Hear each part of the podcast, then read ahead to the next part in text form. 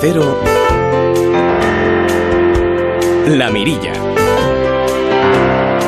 Raquel Sánchez.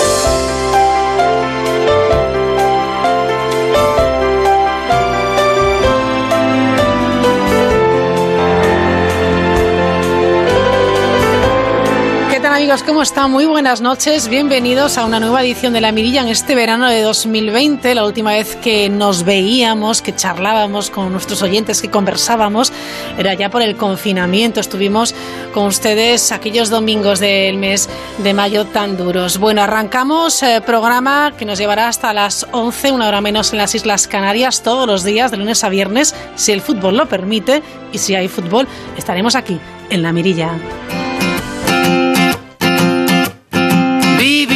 Cada día como si fuera el final. Nunca hay tiempo para ver a quien queremos. Sí que tenemos tiempo de ver a la gente que, que queremos, a la gente que apreciamos, de disfrutarlo de otra manera, claro está. Y vivimos unos días de temperaturas altísimas, con 44 grados que se han marcado durante este fin de semana unos puntos de nuestra geografía. Si te voy a perder, Parece que las temperaturas sí nos van a dar una tregua, pero ojo que vuelven a subir el próximo miércoles. Todo este tiempo me ha dado por pensar. Y hemos pensado, hemos pensado que es un verano diferente, pero que hay muchas cosas que podemos hacer. Por ejemplo, acudir y disfrutar del Festival de Jazz de Cáceres, que será el 7 y 8 de agosto en el auditorio del Parque del Príncipe. Cuando salga de aquí, yo quiero verte más. Cuando salga de aquí también me puedo ir al espectáculo flotante El Piano del Lago que se celebra en Barasola, La Sotonera y Panticosa. En Huesca. Lo que daríamos por esos veranos de la villa, pues también arrancan esta semana con Conde Duque como único escenario y asientos reservados a sanitarios, como no. Ahora quiero verte más, quiero ir a cenar el 60% de los viajes de este verano de 2020 son reservas de última hora, así que si todavía no tienen nada programado pueden hacerlo siempre a los lugares donde se pueda y siempre con las medidas que estimen oportunas las autoridades y que son muchas de ellas de obligado cumplimiento. Son los madrileños, los aragoneses y los vascos los que deciden sus viajes con menos anticipación.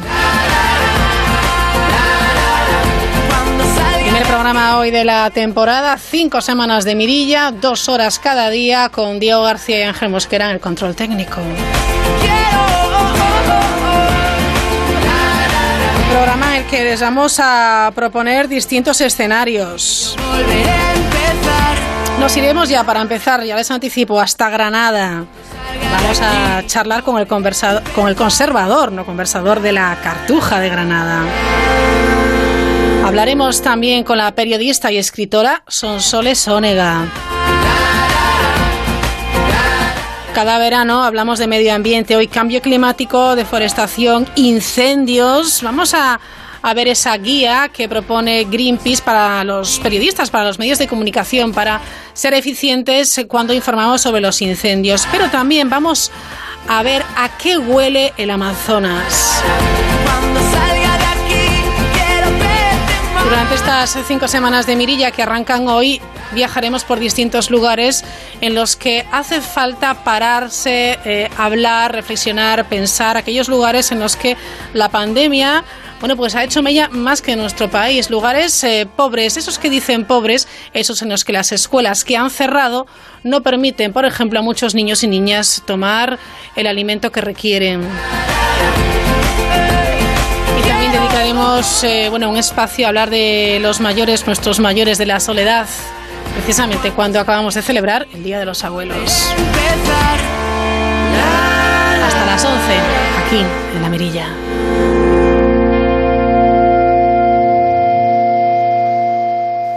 En Onda Cero, La Mirilla. Raquel Sánchez. Ubicado a poco más de dos kilómetros del centro de Granada, el Real Monasterio de Nuestra Señora de la Asunción de la Cartuja es un gran complejo religioso que albergó durante tres siglos a los monjes eh, cartujanos. Este monasterio es una de las obras más importantes del barroco español. Su conservador, el conservador de este monasterio, es Ceferino Navarro. Ceferino, ¿qué tal? Buenas noches. Hola, buenas noches, ¿qué tal? Bueno, ¿cómo es ser el conservador de, bueno, pues un monasterio como el de la Cartuja de Granada? Pues bueno, para mí en realidad es un privilegio ser el conservador del monasterio. Llevo unos tres años siendo teniendo este cargo y para mí es un placer mantenerlo y, estar constantemente todos los días pensando eh, en uno de los mm, monumentos especiales de España. Y tanto que sí, si tuviera que describirlo de alguna manera, ¿cómo lo haría? Bueno, yo mm, del monasterio de la Cartuja siempre he pensado y le he dicho a algunos visitantes de que sería como un gran concierto que empieza lentamente y termina con, una mm, gran explosión de, música al final, ¿no? Así se puede explicar el entrar de una manera tenue, llegando a ese renacimiento, ese último gótico, hasta completarlo con con el canto del cisne del barroco español, que puede ser el sagrario o, la sacristía de, la iglesia. Los monjes cartujos habitaron este complejo hasta que fueron expulsados, no me equivoco, Ceferino, con motivo de la desamortización del 19. Efectivamente, bueno, mm, fueron expulsados unos veintitantos años antes por, con las tropas de Napoleón, mm, volvieron muy poco tiempo y al final ya con la desamortización de Mendizábal pues desapareció el, enclave como monasterio cartujo. Monasterio que eh, empezó a construirse en el, en el 16 y las obras duraron, ¿eh? Sí, sí, las obras duraron porque, porque que fueron. Claro. Porque en realidad bueno, era un monasterio que a partir del monasterio del Paular se pensó crear un nuevo monasterio de la orden. En un principio incluso estaba pensado que se iba, se iba, se proyectó para que, estuviera en Zamora. Lo que pasa es que, que los, los gobiernos locales y la oligarquía de la ciudad no se pusieron de acuerdo y tuvimos la suerte de que Granada, en ese momento recién reconquistada, pues fuera un enclave donde todas las órdenes religiosas querían tener su, su punto. Desde luego, Ceferino es una visita imprescindible para cualquier persona que, que visite Granada, ¿no? Sí, eh, la pena es que, que, bueno, pues no es tan conocido, estamos intentando que sea reconocido a nivel internacional, quizás también como todos los monasterios cartujos que, que se, se implantaban en la zona extramuros de la ciudad, pues siempre no es para el turista tan cómodo llegar a él como un monumento que está justo afincado o asentado en el centro de la metrópolis. Hay que visitarlo, hay que conocerlo, hay que disfrutarlo y lo podemos hacer incluso a través de la música.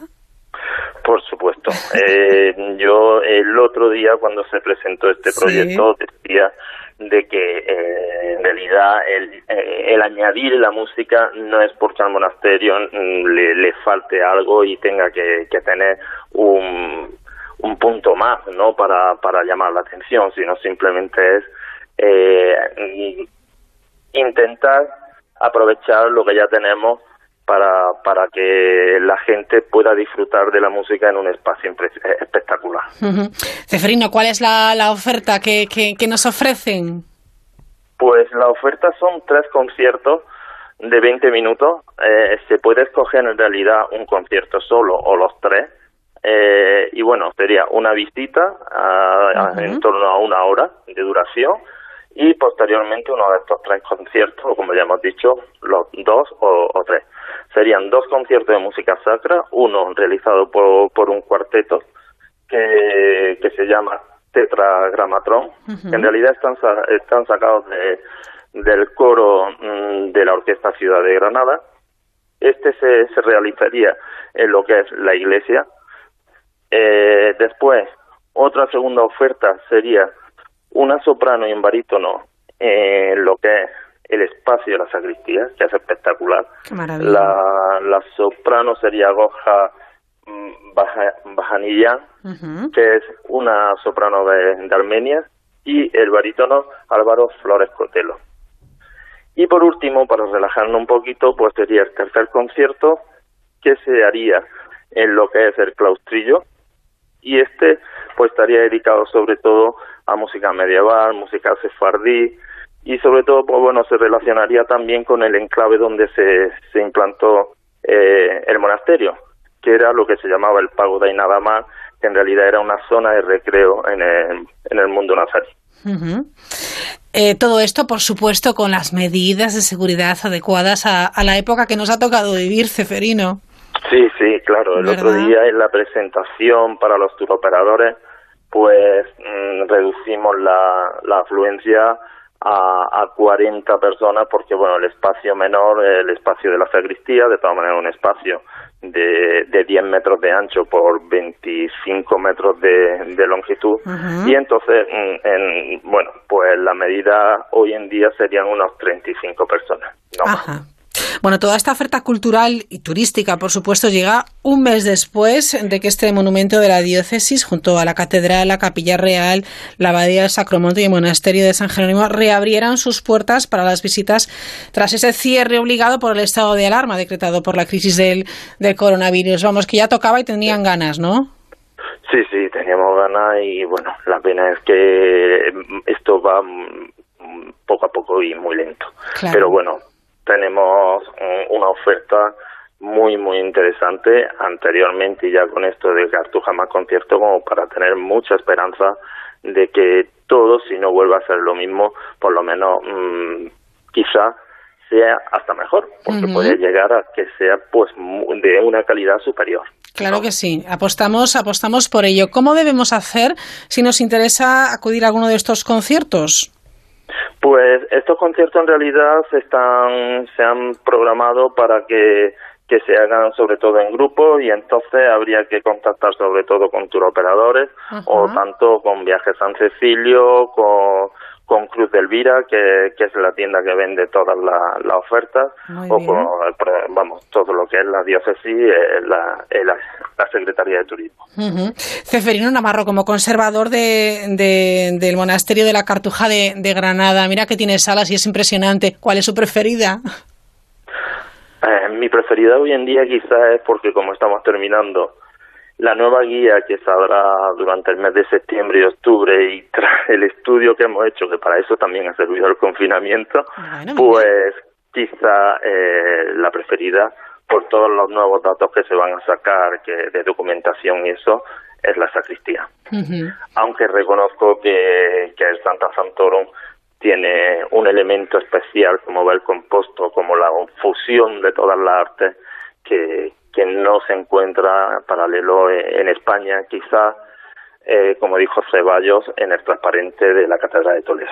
Claro, la sacristía, por ejemplo, que está, eh, bueno, llama la atención por las influencias árabes que, que presenta, ¿no? Es una decoración en la, en la cúpula impresionante.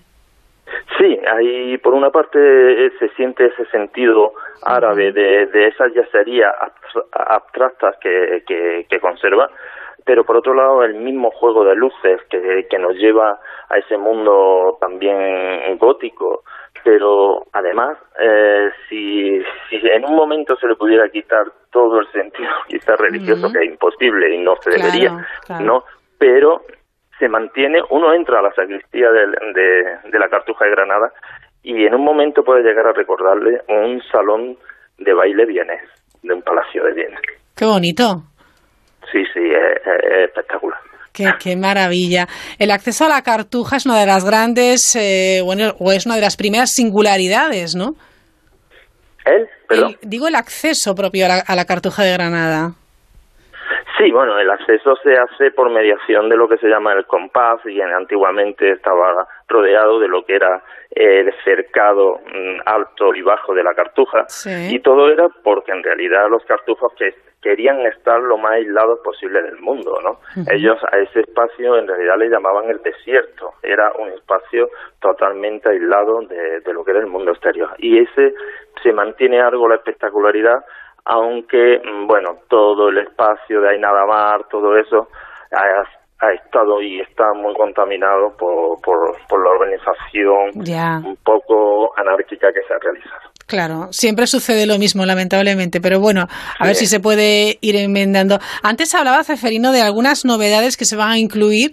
¿A qué tipo de novedades se refiere? Porque se sigue investigando, se sigue trabajando en torno a este monasterio de la Cartuja. Sí, se sigue, se sigue investigando. Por ejemplo, hace unos meses hizo una publicación José Antonio Díaz, un profesor de la Universidad de Granada.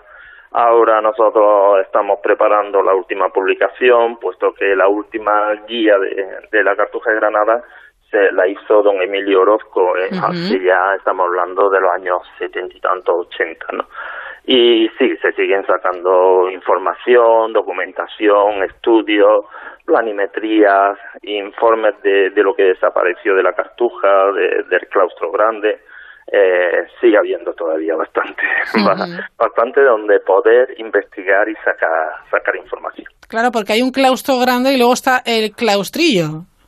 Bueno, el claustro grande desapareció, en ah, realidad desapareció eh, con la desamortización, se fueron vendiendo los materiales de forma de acarreo y eso, y en menos mal que, que se puso remedio y no se siguió demoliendo el monasterio, ¿no? No sé por qué yo siento debilidad siempre por esos patios interiores, por esos claustros. ¿Cómo es este claustrillo donde también va a haber concierto?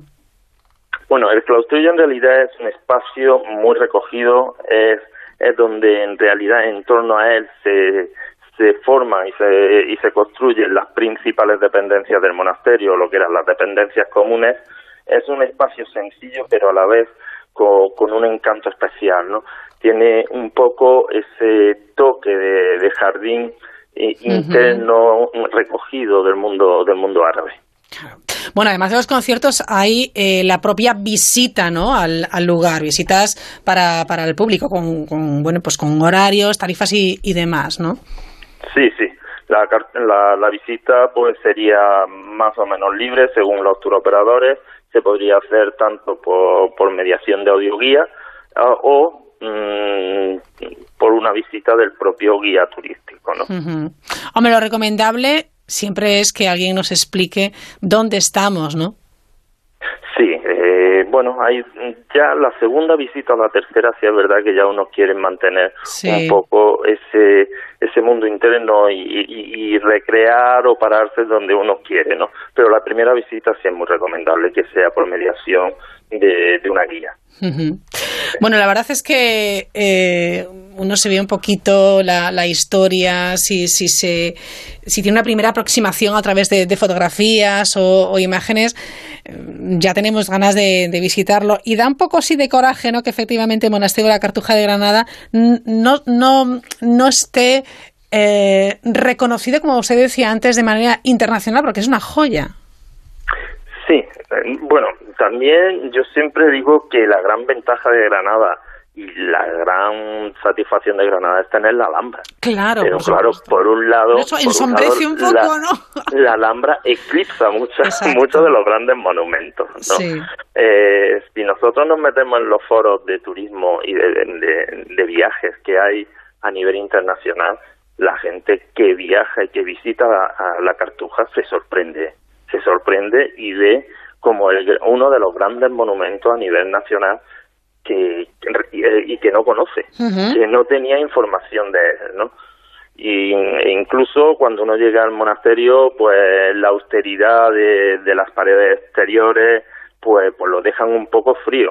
Y entonces hasta que no va entrando y se va metiendo en lo que es el mundo verdadero del barroco, ¿no? Del último barroco. Claro que sí. Hay que disfrutarlo. Pero sí es cierto que cuando una persona, un grupo, eh, bueno, pues organiza un viaje a, Granada, ya lo primero que pone en la lista, obviamente, es la Alhambra. Pero es que hay, hay más y hay que conocerlo. Es una pena, bueno, pues eh, visitar Granada y dejar de lado lugares como este, ¿no? Como la Cartuja. Sí, el monasterio de la Cartuja, la abadía del Sacromonte, o esa visita de, por, el Albaicín, ¿no? Aunque es más mm. conocido, pero pero introducirse sobre todo en el mundo del albaicín o del realejo de, de su gente, de su iglesia, de, su ánimo, ¿no? No quedarse solamente eh, eh, en lo superficial y en la granada de la tapa, en la granada de, la marcha o en la granada solamente de la alhambra. Claro.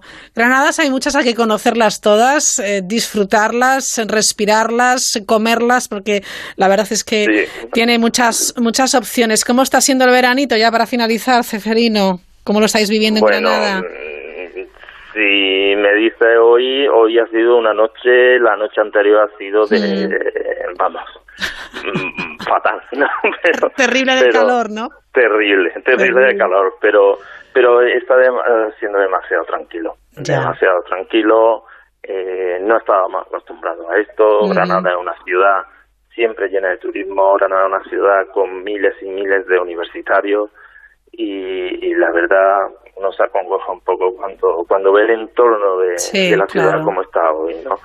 Eh, no sé, esperemos que, esto pueda pasar pronto, que haya una vacuna, que, se busquen soluciones, pero no, no, no es comprensible ver una ciudad como Granada así. Es rarísimo, algunas veces, algunas veces incluso el granadino podía pensar, oye, un fin de semana para el granadino, ¿no? Ya, mejor no pensar esto otra vez. ya hemos tenido suficiente, ahora vamos a compartirlo. Sí, sí, sí, es mejor compartirlo. ¿eh? Ceferino Navarro, conservador de monasterio de la Cartuja de Granada, gracias por atendernos y feliz verano, ¿vale? Igualmente, igualmente, muchas gracias. Hasta luego, adiós. Hasta luego.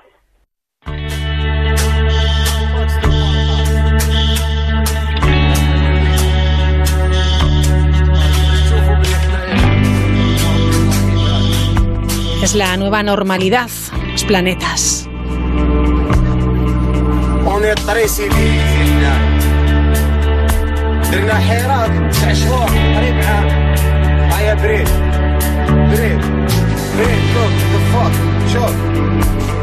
En una nueva normalidad en la que lamentablemente caben, como siempre, como cada verano, los incendios.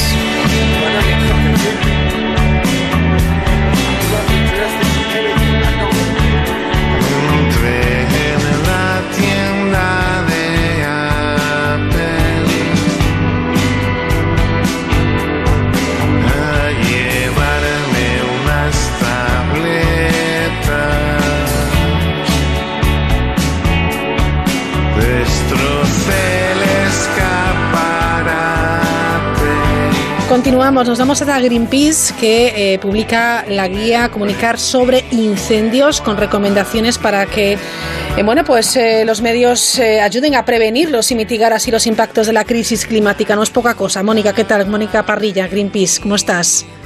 Hola, buenas tardes. Bueno, es cierto que, que, hay que ser primeros conscientes de, de, lo que estamos hablando y es, desde luego, la terrible eh, consecuencia de los incendios. Bueno, efectivamente estamos en una emergencia climática y eso tiene como, como resultado unos incendios cada vez más dramáticos, más, más graves, ¿no? Entonces es muy importante eh, concienciarse, tener esa percepción del riesgo, lo primero para prevenirlos y también para, para mitigarlos, ¿no? Comunicar bien, contarlo bien eh, es fundamental porque estamos en una era de fake news, Mónica, que a veces la, audiencia, el público, ya no sabe si lo que está escuchando o lo que está leyendo es, es verídico. Incluso ya sabemos que se ha puesto en entredicho la propia asistencia del cambio climático, o sea que tenemos un problema.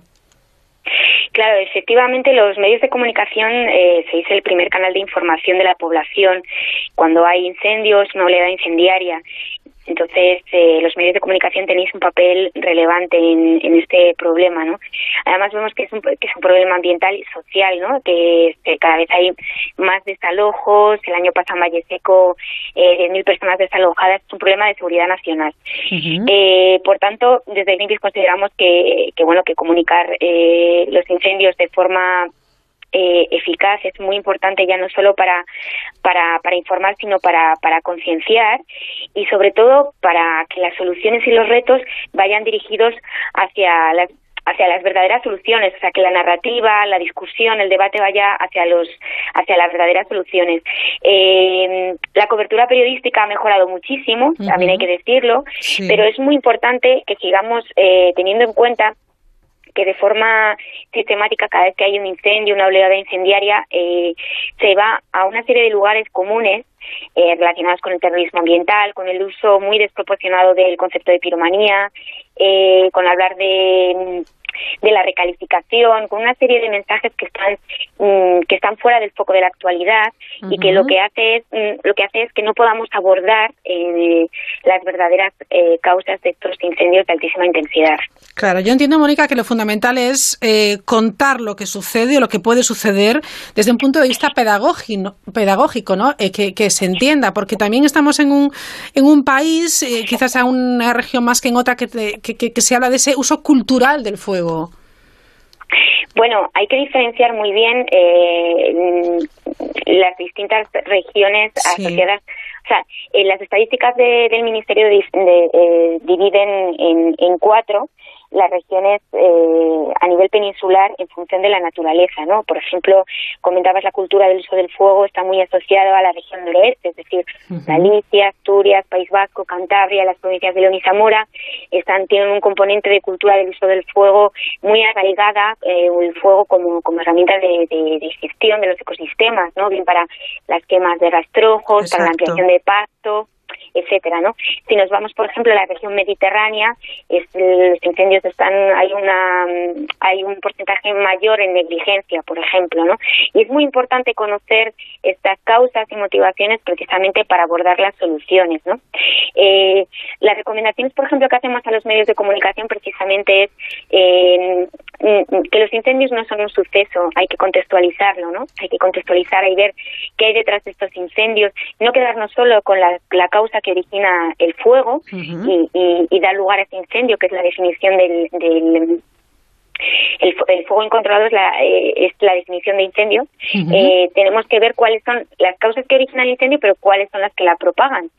En este sentido, hay una, una realidad que tenemos que hablar de, del abandono del medio rural, tenemos que hablar de, de cómo la planificación urbanística no tiene en cuenta el riesgo de incendio forestal y, por tanto, tenemos casas en zonas de alto riesgo de incendio y, por tanto, se producen estos desalojos masivos. Tenemos que hablar del incumplimiento de la normativa en, materia de planificación de incendios, los planes preventivos que marca la ley de montes, los planes de emergencia local que, que marca eh, la Directiva Básica de Protección Civil, una serie de realidades que es muy importante mostrar más allá de, las llamas, ¿no?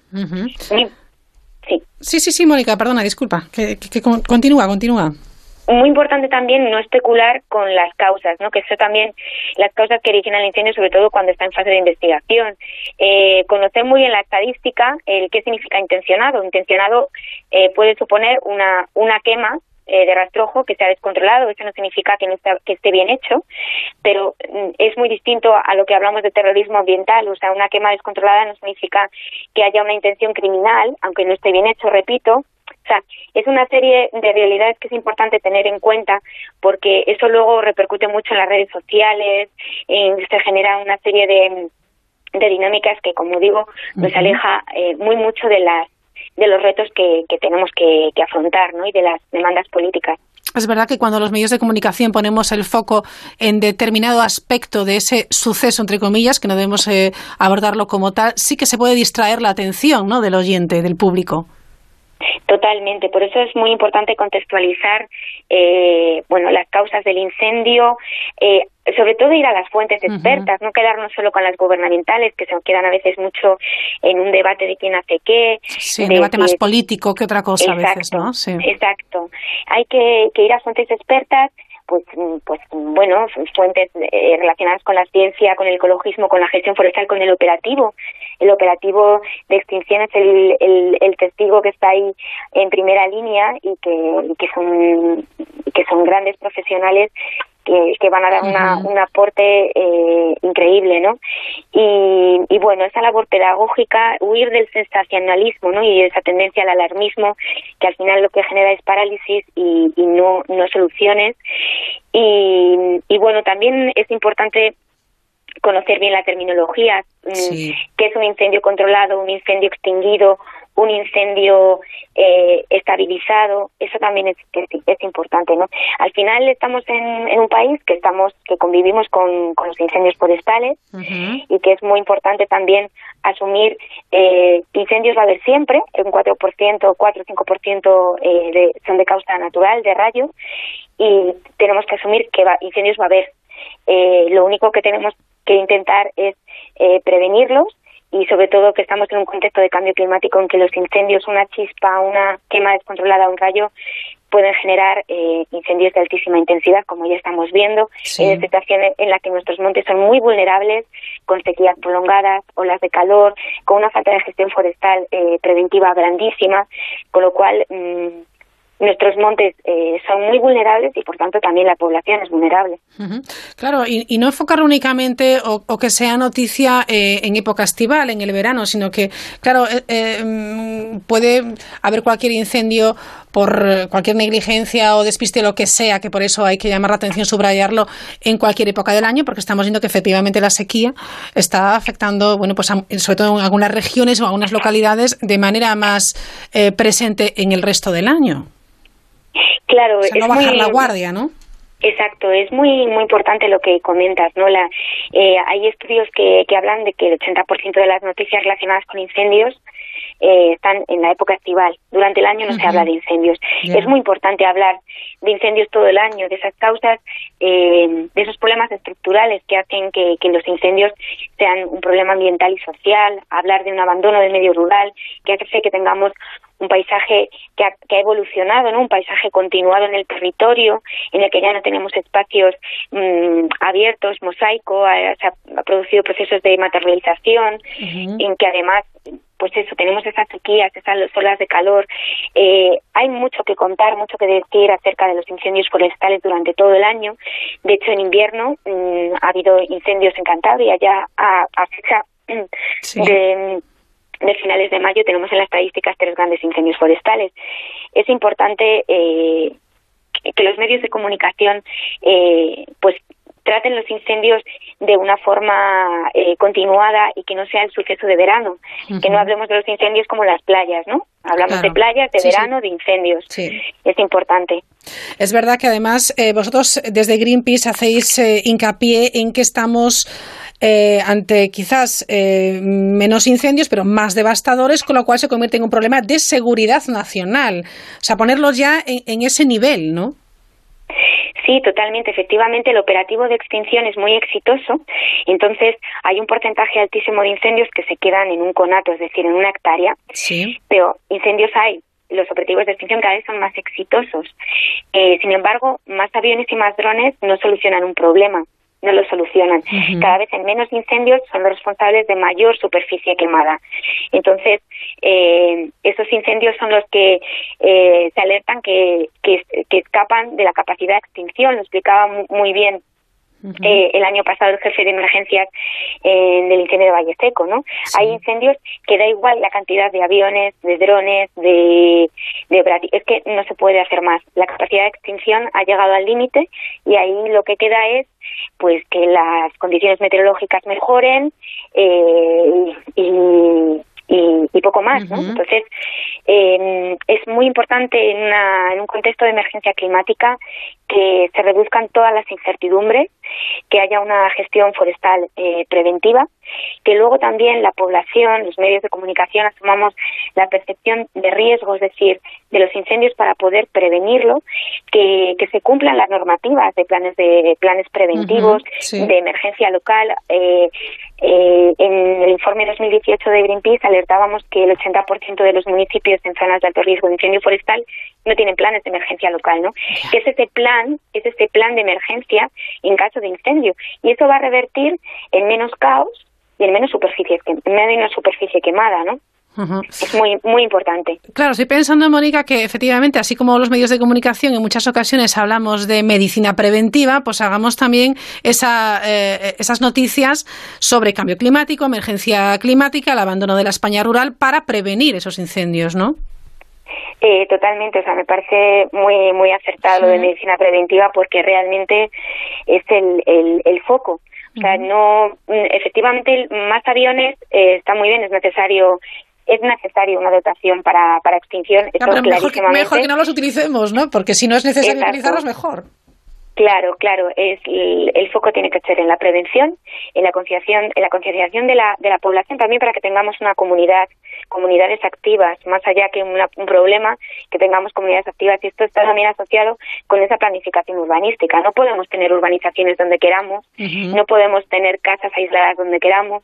Eh, tenemos que ligarnos de nuevo al medio natural. En el medio natural, en el bosque, en los montes, hay perturbaciones como son las plagas, las enfermedades y, por supuesto, los incendios forestales. ¿no? Entonces, es muy importante también ese nexo, sobre todo, eh, me refiero más a esa población urbanita que se va al medio natural, ¿no? que, que nos, nos cerramos con nuestras arizónicas, con nuestras, nuestros jardines, que, generamos núcleos aislados en que no hay una comunidad, etcétera, ¿no? Entonces es importante volver a retomar ese nexo con el medio con el medio natural, eh, asumir esa percepción del riesgo para para mitigar, para prevenir y mitigar, y luego fundamental es muy importante eh, bueno que, que, se reduzcan las emisiones de gases de efecto invernadero en esta emergencia climática porque eh, todo lo que trabajemos para, para en la lucha contra la, emergencia climática es todo lo que no necesitaremos adaptarnos a ella, ¿no? Mónica, muchísimas gracias por estar con nosotros y seguiremos en contacto con Greenpeace, ¿de acuerdo? Muchísimas gracias. Gracias, Mónica. Hasta luego. Adiós. Para participar en la mirilla, la mirilla arroba onda es. Aquella tarde del mes de septiembre, recién estrenado el otoño, ocurrió algo extraordinario en la Gran Vía de Madrid. La capital aparecía envuelta en la nobleza de la última luz del día. Constanza Mendiola, fiscal por oposición y abogada reciente en un bufete, había cogido un taxi para visitar a su cliente. Era banquero, pero no iban a verse en la sede del banco sino en un apartamento clandestino. Ellos dos solos.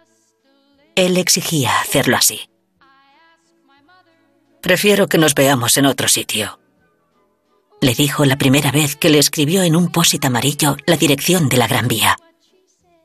No llegó a pronunciarla en voz alta porque no se fiaba del banco ni de las redes de extorsionadores que poblaban las alcantarillas de las ciudades con parqué. Constanza tenía que preparar con él la declaración en el primer juicio de la gran estafa ante los magistrados del Tribunal Especial, las acusaciones y el fiscal experto en delitos económicos, que llevaba meses, incluso años, estudiando su caso.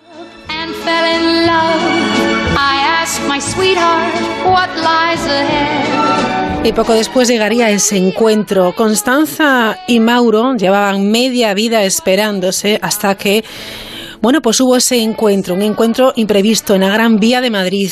Ese encuentro volvió a unir sus destinos. Mil besos prohibidos es el último libro de Sonsoles Ónega. Hola Sonsoles, ¿qué tal? ¿Cómo estás? Buenas noches. Hola, buenas noches Raquel. Es una historia que se ocupa del amor, del destino, de la pasión, de segundas oportunidades, pero aquí vemos ya eh, el poder, Sí, bueno, el poder de todo eso, ¿no? El poder de, del amor, de los instintos, como has dicho, de las pasiones y también de la, de la memoria, que es capaz de eh, archivar esos recuerdos que creemos que actuarán como salvavidas en un momento de la vida y que en este caso se convierten precisamente en eso, en un salvavidas para los personajes de esta novela. Es verdad que siempre eh, tendemos a buscar o a querer volver en un momento malo eh, a ese momento, a ese instante en el que fuimos felices o a lo mejor quedó algo pendiente, algo inacabado, algo que quizás nos hubiera llevado mm, por otros derroteros. Bueno, yo creo que, que eso es algo muy humano, eh, esa necesidad que tenemos de, de volver a, un momento en el que fuimos, fuimos felices, ¿no? Eh, esta novela reflexiona también sobre el paso del tiempo, sobre eh, la vida que hemos eh, guardado en nuestra memoria y que creemos que es abundante porque es pasado y, la que escasea en el presente, ¿no? Eso también es algo muy humano. Siempre pensamos que cualquier tiempo pasado fue mejor y no necesariamente es así, ¿no? Claro. Y, y, también es una novela que, que, pretende eh, desenlazar un amor que había quedado interrumpido. Es, verdad que es un amor difícil, eh, que parece imposible, pero sobre todo es eso, un amor interrumpido. Todos, si cerramos un momento los ojos, somos capaces de recordar ese primer amor que tuvimos eh, cuando éramos mucho más jóvenes, insultantemente más jóvenes. Eh, no, no, necesariamente nos ha tenido que obsesionar como a Constanza y al padre Mauro, pero siempre está ahí, ¿no? Así que eh, todos esos mil besos prohibidos, aparte de una conversación pendiente eh, entre, entre ellos y también al final cuando escribes es, es el lector el que descubre todas esas palabras que se pueden en un momento dado ajustar a su propia vida, ¿no? Claro, Constanza, esa mujer eh, recién separada de su marido, y Mauro, efectivamente, subrayas, el padre Mauro, que acaba de volver de Roma para, bueno, pues eh, un trabajo encargado por el arzobispado de Madrid. Ya solamente con estos dos personajes y, y, lo poco que hemos contado, ya intuimos que aquí lío va a haber, son soles. eh, sí, ya, ya me he acostumbrado a, Mauro llamarle el padre Mauro porque no le puedo eh, no, no, le puedo separar de su condición de, de sacerdote. Eh, es un personaje elegido a conciencia porque en, principio en principio no hay matrimonio más sólido que el de, el de un hombre con su vocación y su sacerdocio y a mí me apetecía eh, contraponer las vidas de los personajes con el momento en el que vive, ¿no? que es el reciente, el nuestro, el, de, el de hace nada. Eh, son personajes destruidos por sus circunstancias en un entorno eh, también destruido por las circunstancias de otros, ¿no? De otros. Eh, es una novela que hurga en las costuras de todo lo establecido, de nuestro tiempo, de las dudas, el cuestionamiento que se ha hecho de, de nuestra propia democracia, de las instituciones, del poder y de los poderosos, todo eso enmarca a los personajes, ¿no? Cada uno con su, con su historia, con su drama, con su contradicción al final. Claro, volvemos a los poderes. El poder, bueno, pues eh, del amor, el poder de un banquero, el poder de la iglesia, ¿qué pesa más? Mm. Mm. El del amor. El del amor. Yo creo que, sin duda, no hay arma más poderosa que, el amor y si existe es destructiva y no constructiva, ¿no? Sí. Eh, el, amor al final es capaz de, de, hacerte descender a los infiernos y a la vez rescatarte, ¿no? Eh, el amor mueve y paraliza al mismo tiempo. No, no tenemos otra que creer en el amor en todas sus manifestaciones, ¿eh? no solo en el amor en, en la pareja. Y al final se acaba, se acaba imponiendo por encima de, de, cualquier cosa en esta novela. Fíjate, la relación entre Constanza y su madre, Rosalinda, es también un ejercicio permanente de, de amor entre madre e hija, ¿no? Por muy doloroso, no puedo hacer spoiler, pero por muy doloroso que, que sea para Constanza, eh, atesorar el secreto de su madre, ¿no? Que le hace vivir una vida impostada y, y, mentirosa, si quieres, ¿no? Así que al final eh, yo creo que el amor nos salva y, espero que sea así siempre, ¿no? Ojalá. Todo lo demás, hay, reflexionando sobre el poder, eh, hay un personaje secundario, el banquero, que es eh, el que personifica efectivamente el poder y el abuso del poder que hemos visto en nuestros tiempos, ¿no? Sí. Pero acaba sentado en un banquillo. No diré si condenado o no, que lo descubra el lector, pero eh, eso que él tanto temía, la impunidad con la que campaba por el mundo haciendo fechorías, eh, acaba, acaba en un banquillo, ¿no? Como todos, igualado al resto de mortales. Como debería ser. como, sí, claro, como debe ser. Exactamente, como debe ser.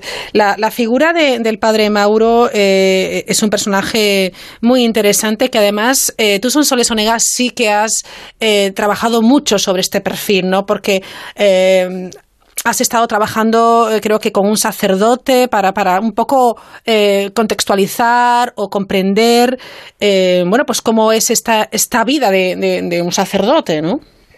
Sí, porque, porque no, no, primero por desconocimiento, y cuando te, te acercas a cualquier trabajo, te, lo primero que tienes que hacer es saber, saber lo mínimo de, de, lo mínimo o lo máximo de, de, de, aquel del que vas a escribir y yo de la historia tengo perdón, de la iglesia tengo los conocimientos básicos, pero ignoraba cómo se puede comportar un sacerdote eh, cuando se encuentra en una situación como esta, ¿no? Así que efectivamente eh, he trabajado con un sacerdote que me ha ayudado a hacer el personaje muy real, muy de verdad, ¿no? Yo no sé cuántas renuncias eh, se han producido, yo que sé, por ejemplo, como consecuencia de los escándalos de la iglesia. Sí. Buceando por ahí en las hemerotecas, encontré un cura de, Gerona que apostató en pleno corpus porque le parecía abominable todo lo que estaba haciendo la iglesia. Bien, eh, esto no es una crítica a la iglesia ni nada por el estilo, sino un hombre que se enfrenta a una pasión después de haber asumido el voto de castidad, de haber ejercido a conciencia y convencido el celibato pero al final por encima de todo sale el hombre, ¿no? Eh, que es algo que difícil de domesticar pese a, pese a los intentos y la formación tan rígida que tienen los sacerdotes en los, en los seminarios. O sea que eh, me ha ayudado también a entenderlo, ¿eh? Sí. Ahora entiendo mucho más. Sí, sí, sí, las vocaciones y eh, también la crisis de las vocaciones. Es que todo tiene una cara A y una cara B, nada es nada es taxativo del todo, ¿no? Es un tema muy interesante, sí. Sí lo es. La naturalidad y la normalidad con la que este sacerdote joven eh, me ha ayudado a escribir, ¿no? Sin, sin llevarse las manos a la cabeza ni pensar que, que estás cometiendo un sacrilegio, sino todo lo contrario. Esto me temo que sucede más de lo que yo creía. Cuando, cuando alguien eh, ha dejado algo pendiente, quizás sin saber que lo ha dejado pendiente, una, historia, eh, ¿se puede retomar en el mismo punto? Ya son personas diferentes. Esos puntos suspensivos, eh, ¿cómo, ¿cómo se convierten de nuevo en relato? Bueno, eh, efectivamente no, no, no, ellos lo dicen, creo, en algún momento de la novela, no, no, no somos los que éramos, ¿no? Pero en cambio, en ellos, cuando se encuentran en la Gran Vía, se reconocen en ellos mismos como la tierra firme que necesitan, eh, o que necesitan para aterrizar, ¿no? De, sus propias vidas. Lo que pasa es que es verdad que un suceso de estos que está a la orden del día, las casualidades, la imposición del destino, cada uno lo ha apreciado de una manera. Para Constanza es eh, ese salvavidas del que hablábamos antes, eh, eh, recupera de repente la ilusión por, por vivir y por levantarse cada mañana. Simplemente una, una cosa tan tonta de nuestros días como tener su teléfono móvil, ahí ya le hace sentir eh, que está mucho más cerca de él, ¿no? Después de 20 años de distancia y de, y de no haber sabido nada, ¿no? estos son los espejismos de la tecnología que nos hace creernos que estamos más cerca de la gente de lo que realmente estamos, pero bueno. Y en cambio para Mauro es una catarsis, o sea, el mundo se le agrieta bajo los pies y de repente se, se encuentra en una situación terrible de dudas, de contradicciones, de idas, de venidas, eh, que, que, le provocan pues un sufrimiento eh, tremendo, mucho más que a ella. Ella en todo caso se ve invadida por la culpa porque no quiere ser la personificación del pecado ante ese hombre, ¿no? Al que quiere, al que respeta y del que conserva pues la mejor de las imágenes, vaya. Habrá que decidir entre, eh, bueno, pues el sentimiento, eh, resignarse, eh, complicado, ¿eh? Nos pones ante una situación a los personajes muy difícil. pero la elección siempre tiene que ser, Raquel, la de vivir. Hay que vivir.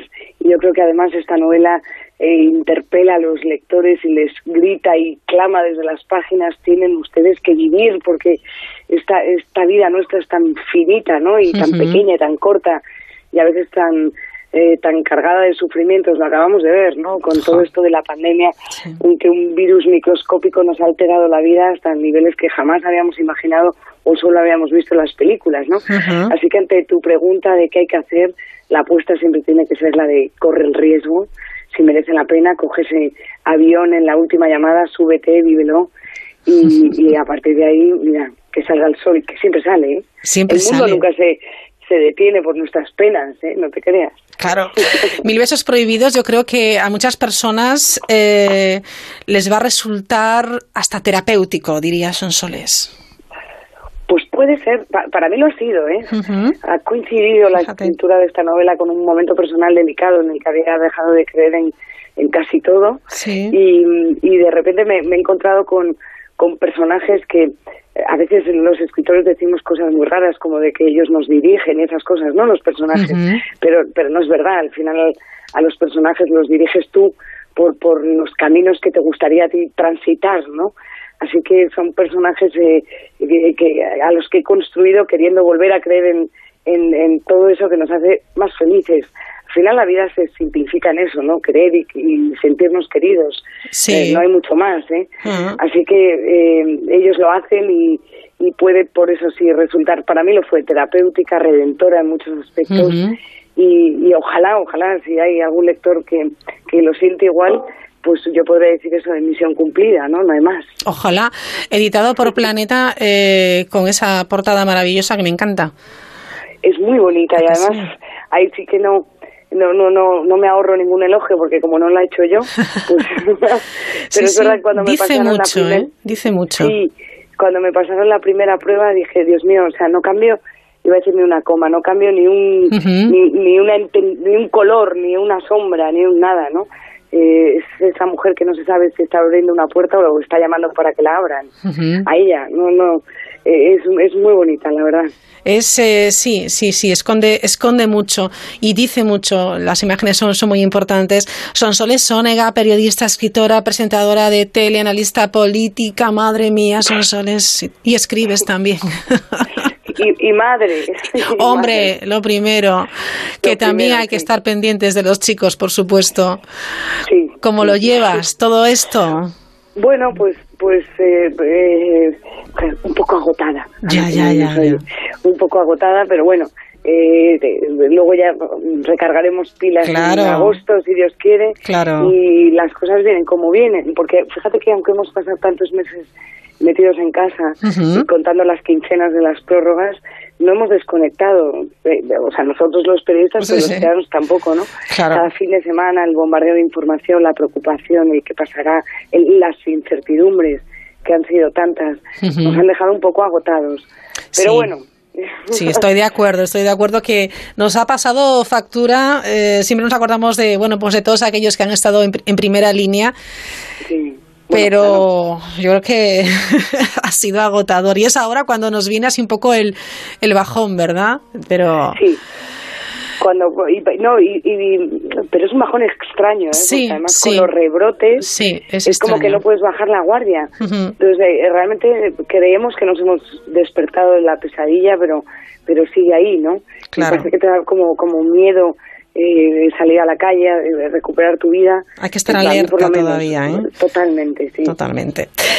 Mil besos eh, prohibidos, gran título para este, para este gran libro, esta gran novela, esta gran historia que les recomiendo de Sonsoles Ónega, que es un placer siempre eh, charlar contigo y escribir, escribir, ¿no? Bueno, leer tus libros porque son, son deliciosos. La verdad es que es una auténtica maravilla. Enhorabuena y que descanses pronto. Te deseo un feliz verano, ¿vale?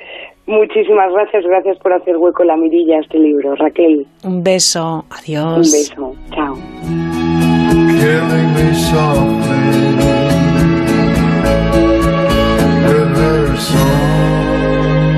Aquel día entendió que nada había sido casual. Pero la casualidad nunca es un desenlace. Todas las noches son una todas las noches distintas, cada cual del color con que la pintas, cada cual al capricho de la luna. Que adelantas sabiendo mi nombre, cada noche tengo uno distinto. Y siguiendo la voz del instinto me lanzo a buscar. Imagino preciosa que un hombre. Séptimas jornadas Sabina por aquí, que se va a celebrar un año más en Úbeda del 29 de agosto al 11 de septiembre. quieres probar. Vivo justo detrás de la esquina. No me acuerdo si marido una emocionante versión de Peor para el Sol en el que han participado pues desde Felipe Benítez Reyes, Mara Barros, Antonio García de Diego, Ondina Maldonado, Rocío Márquez. Y apure la cerveza de un sorbo. Acertó quien el té. Hasta Sancho Barona, Rosalén y Mr. Quilombo. Peor para el sol que se mete a las pues nada lo impide. Séptimas jornadas Sabina por aquí en Úbeda, Úbeda 2020. Al llegar al portal nos buscamos como dos estudiantes en celo. Con esta versión de este tema de Joaquín Sabina nos eh, despedimos hasta que lleguen las noticias, que después volvemos en cinco minutos. Las noticias en cinco minutitos volvemos aquí en La Mirilla. De su foto de boda, no faltó ni el desfile de moda de ropa interior. En mi casa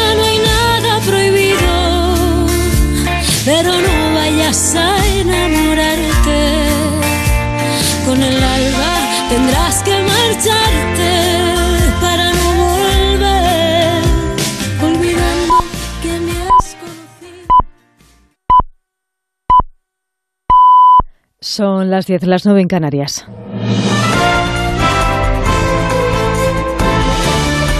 Noticias en Onda Cero buenas noches. El Ministerio de Asuntos Exteriores británico acaba de anunciar su decisión de ampliar la cuarentena de 14 días a todas las personas que vengan desde España hacia su territorio, incluidas las Islas Canarias y Baleares, a pesar de las presiones desde los gobiernos regionales, el Ejecutivo Central y el sector turístico.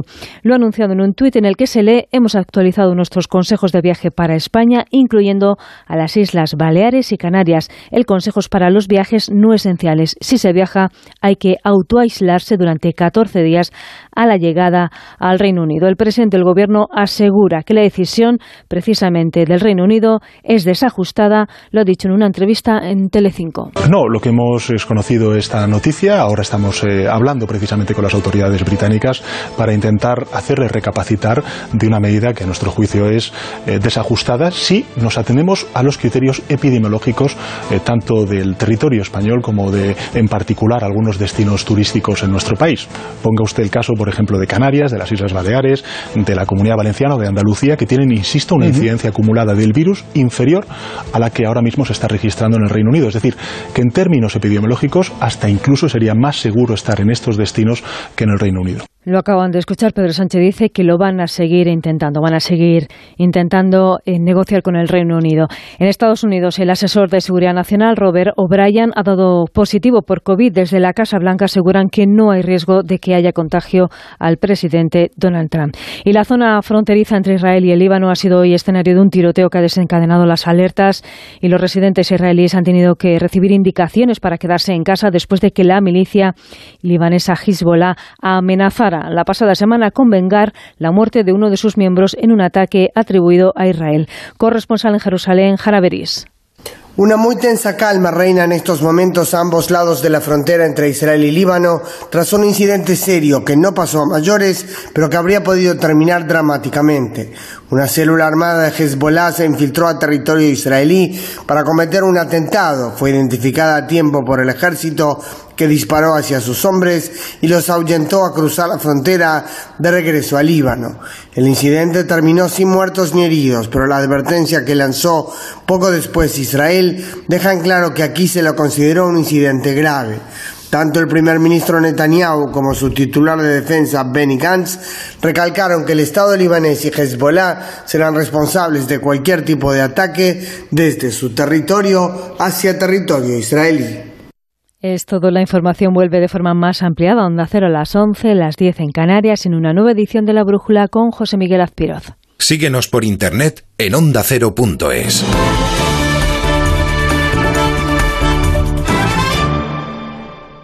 Si buscas un coche que te ayude a abrir el portón del maletero simplemente con un sutil movimiento del pie, encuentras muchos. Pero si buscas un seguro que siempre te ayude, posiblemente solo encuentres uno. Línea Directa te ofrece ahora un seguro de coche que puedes pagar mes a mes y desde solo 14 euros al mes. Línea Directa te ayuda. 917-700-700. 917-700-700. O consulta condiciones en lineadirecta.com. Creo que ya la tenemos. Lo que pasa es que aquí es aislado contigo, ¿no? No, aislado contigo, aislado. Es lo contrario. ¿Lo contrario de qué? De aislado. Pero vamos a ver. Aislarse ha sido duro. Ahora, íslate en Ibiza. Ibiza Todas las islas en una. Movistar Prosegur Alarmas te trae una alarma más completa, sin alta y sin permanencia. Ahora desde solo 34 euros con 90 al mes los seis primeros meses. Siempre que lo necesites, un vigilante acuda irá de inmediato a tu casa. Y si eres cliente Fusión, tendrás 5 euros de descuento en tu factura. Contrátala ya en tu tienda Movistar o en el 900 200 661. Consulta condiciones en movistarproseguralarmas.es. Julia Otero. ¿Cómo hacer una radio entretenida? ¿Cuál es el papel de la radio en el futuro? Cómo se tiene que adaptar el periodismo a las nuevas tecnologías. El mundo tiene preguntas. Sé tú la respuesta. Inscríbete en el máster de radio de Onda Cero y la Universidad Nebrija. Entra en nebrija.com. Nos vemos en Universidad Nebrija.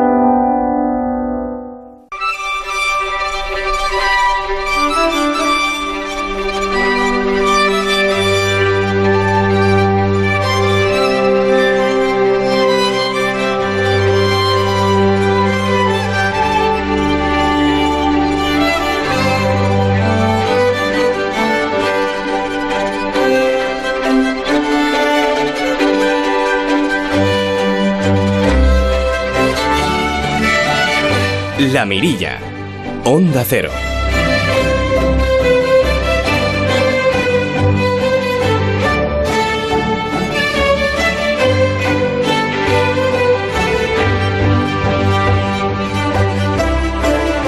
Ya estamos aquí de nuevo, una horita más, hasta las 11 de la noche, las 10 en Canarias. Este verano en la Mirilla queremos que nos cuenten a través de sus audios que pueden enviarnos al correo electrónico de la Mirilla. Ahora les recuerdo cuál es ese correo electrónico. Ese verano especial, ese verano que recuerdan con especial eh, ternura, con especial cariño, o todo lo contrario, un verano terrible, terrorífico por cualquier circunstancia. No es el verano del año 1982, es el verano del 82 en el que estaban acompañados de y sucedió tal cosa. Si quieren compartirlo con nosotros, la mirilla arroba onda cero punto es. Una manera diferente de compartir recuerdos y hacer estampas de verano que este año ya saben es un poquito diferente. Hemos pedido también este esfuerzo, ese recuerdo a algunos de nuestros compañeros, a ver si esta voz les suena. Él se llama Goyo y este es su verano, el verano que ha querido recordar para la mirilla. Pues siempre que entramos en verano, cada año, en algún momento, me traslado mentalmente a alguno de mis veranos en la zarza, en el pueblo de mis orígenes, de mi sangre extremeña, el pueblo de mi infancia, de mis veranos eternos, maravillosamente interminables, en aquella Extremadura de ventanas que daban al campo, de un campo abrasado por el sol, con las cigarras estridulando a todas horas, con la siesta que tanto se nos atravesaba cuando éramos pequeños y de la que tanto disfrutamos luego, ya cuando fuimos creciendo. Eran mis veranos de los años 80, en un pueblo con una única cabina de teléfono desde la que llamé por primera vez a la chica que me gustaba, me armé de valor y que con 15 años la, la, llamé y que seguía pasando de mí a mil kilómetros de distancia. Eran mis veranos en los que madrugaba con mis primos para ir de buena mañana a recoger las almendras de los campos que tenían mis abuelos. En uno de esos veranos recuerdo que rescaté una bicicleta enorme y desvencijada de hierro que pesaba 20 kilos y que estaba ahí en un garaje mmm, abandonada que había sido de mi padre cuando era un chaval. La intenté poner a punto con toda mi ilusión y la aventura me duró una tarde, porque al ir al río a bañarnos, al Guadiana, pues llegué bien. Nos bañamos como a cada tarde en el río y en el camino de vuelta, pues la bicicleta decidió que en la curva ya no iba a girar más y que mi camino iba a ser recto y me llevó a un barranco que casi acaba conmigo en las vías del tren Suerte que en aquella época tampoco pasaban trenes por Extremadura y por tanto pues no hubo riesgo de, atropello. Eso sí, me destrozó una pierna que tuve en carne viva durante varias semanas. Bueno, aventuras de la época y de la infancia. Eran aquellos veranos en los que las tardes de salida en grupo con mis amigos y con mis primos, con aquel ejército que tenía de familiares y de amigos en el pueblo, pues empezaban a las 8 a las 9 de la tarde noche hasta esa hora, por el calor, no se podía poner un pie en la calle para pasear por la única avenida que teníamos para encontrarnos con el resto de chavales. Salíamos a las afueras del pueblo, yendo de camino al río, y disfrutábamos del único momento en el que había un poquito de fresco en el ambiente. Y recuerdo ver todas las estrellas posibles en aquel cielo despejado, limpio, al que yo no estaba acostumbrado así podíamos estar hasta las tantas de la madrugada. Y si no, pues tocaba quedarse en el encerado, en la calle, donde vivíamos en casa de mi abuela, una casa de barro y de cañas y barro que, tenía mi, mi, abuela y ahí pues jugábamos entre gritos y risas hasta las tantas, a las cartas, a la cuatrola o haciendo carreras de, de chapas. Mi verano, mis veranos son los que me vinculan a mi pueblo, aquellas vacaciones que siguen todavía muy frescas en mi memoria, a pesar de que han transcurrido pues, muchísimos años. Y que no cambio, ¿eh? no las cambio por ningún otro destino exótico en un país lejano. Son sus manos en mi pelo, de nieve, huracán y abismos, el sitio de mi recreo. El recuerdo que ha querido compartir con todos eh, vosotros, Goyo Benítez, es esta sección, el sitio de mi recreo.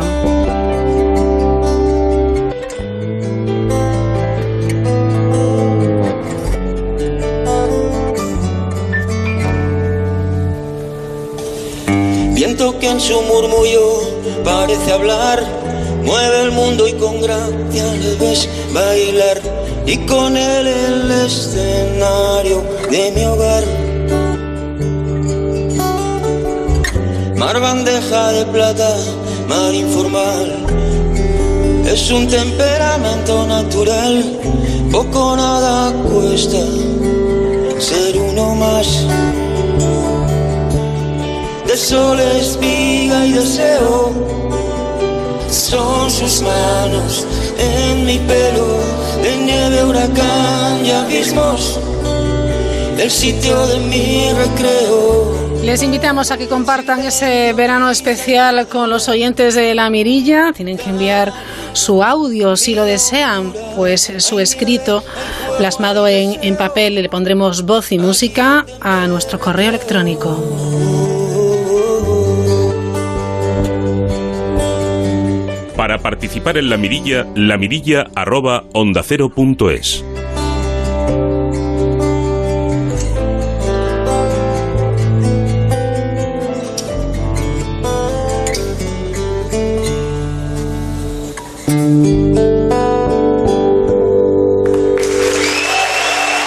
Gracias.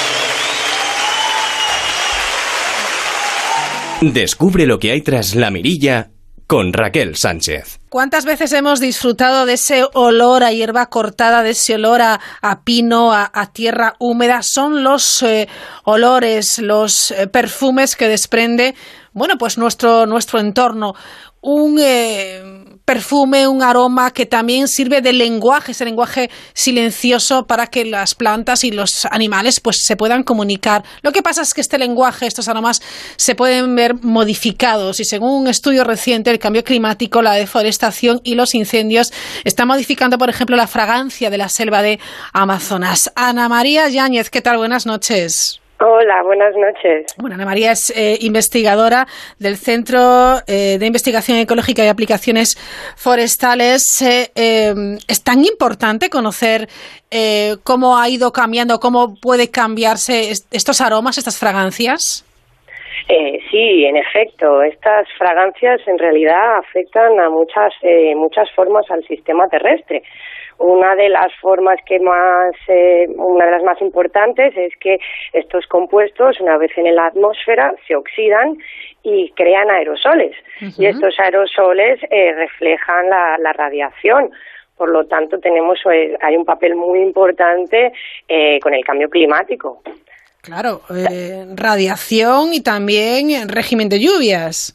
Exacto. Eh, por ejemplo, en el Amazonas en concreto, eh, estos compuestos volátiles, una vez oxidados, eh, formando aerosoles, gen pueden generar nubes que tienen más o menos uh -huh. capacidad de, de, formación de lluvias, ¿no? Y esto, claro, tiene unas implicaciones a nivel regional eh, impresionantes. Pueden llegar a desaparecer las lluvias por causa de los compuestos, de las alteraciones de los compuestos volátiles.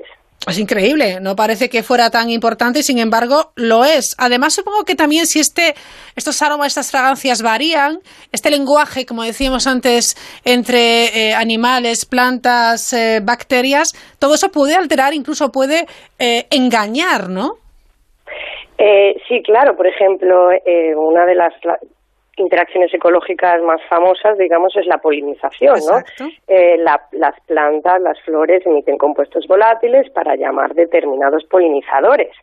Pero, por ejemplo, el ozono, que es troposférico, es, es, es malo, es fitotóxico y, y, hace daño tanto a los humanos como a las plantas y los animales, eh, puede alterar, oxida estos compuestos y, esta, y altera estas señales. Por lo tanto, estos compuestos ya no llegan a sus polinizadores y entonces esas plantas no llegan a ser polinizadas, eh, alterando totalmente el ecosistema.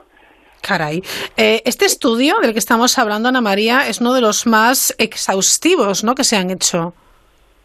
Eh, sí, en particular en el Amazonas, bueno, yo eh, hice el doctorado en el Amazonas sobre este tema, ¿no? Ajá. Y había, bueno, eh, siempre hay muchas informaciones, pero están eh, separadas, hay que hacer una síntesis, ¿no?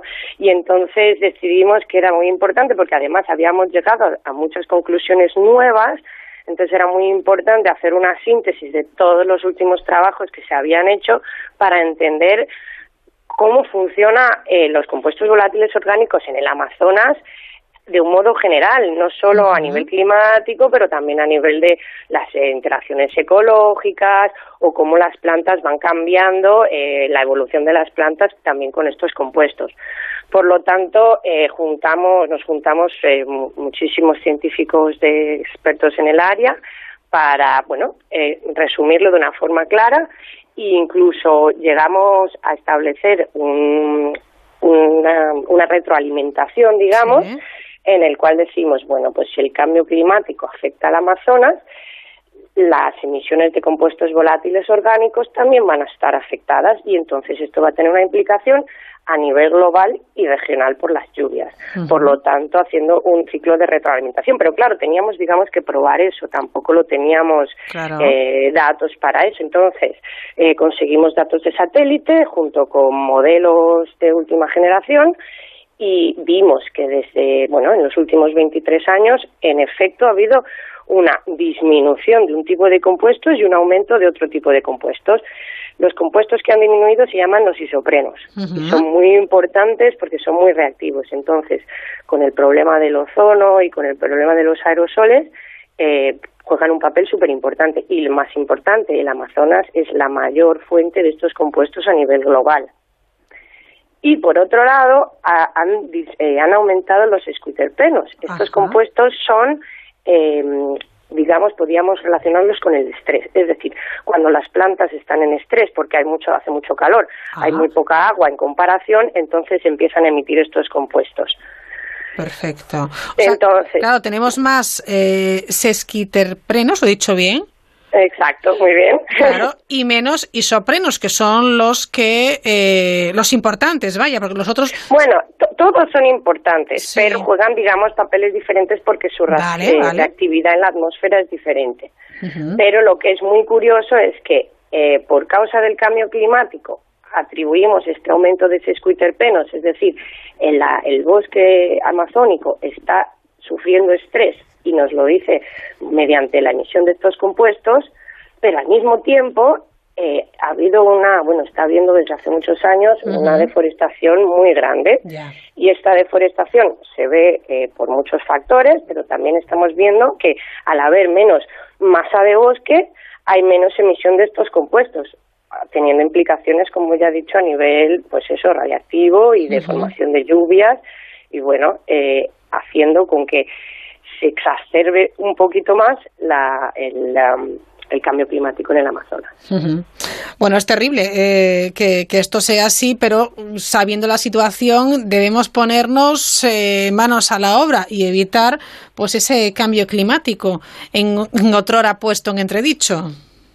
Sí, en efecto. Eh, lo que decimos en, en- en este artículo, en esta en este review, como, Sí. como digamos frase final, es que somos los humanos los que estamos modificando estas interacciones. Entonces, si- eh, mediante, bueno, si paramos de deforestar ya y en- eh, también paramos eh, de emitir CO2 que causa el cambio climático, mejoraremos el nivel de estrés de estos bosques tan importantes a nivel global, porque ya te digo, mantienen, por ejemplo, las lluvias de toda América, del- eh, toda América del, eh, del Sur y, y mantienen también un ciclo, del, un balance del carbono a nivel global. O sea, necesitamos el Amazonas para que la Tierra eh, continúe funcionando como hasta ahora. Exactamente. Y ahora tenemos exceso de calor en el Amazonas, carencia de agua y pérdida de árboles.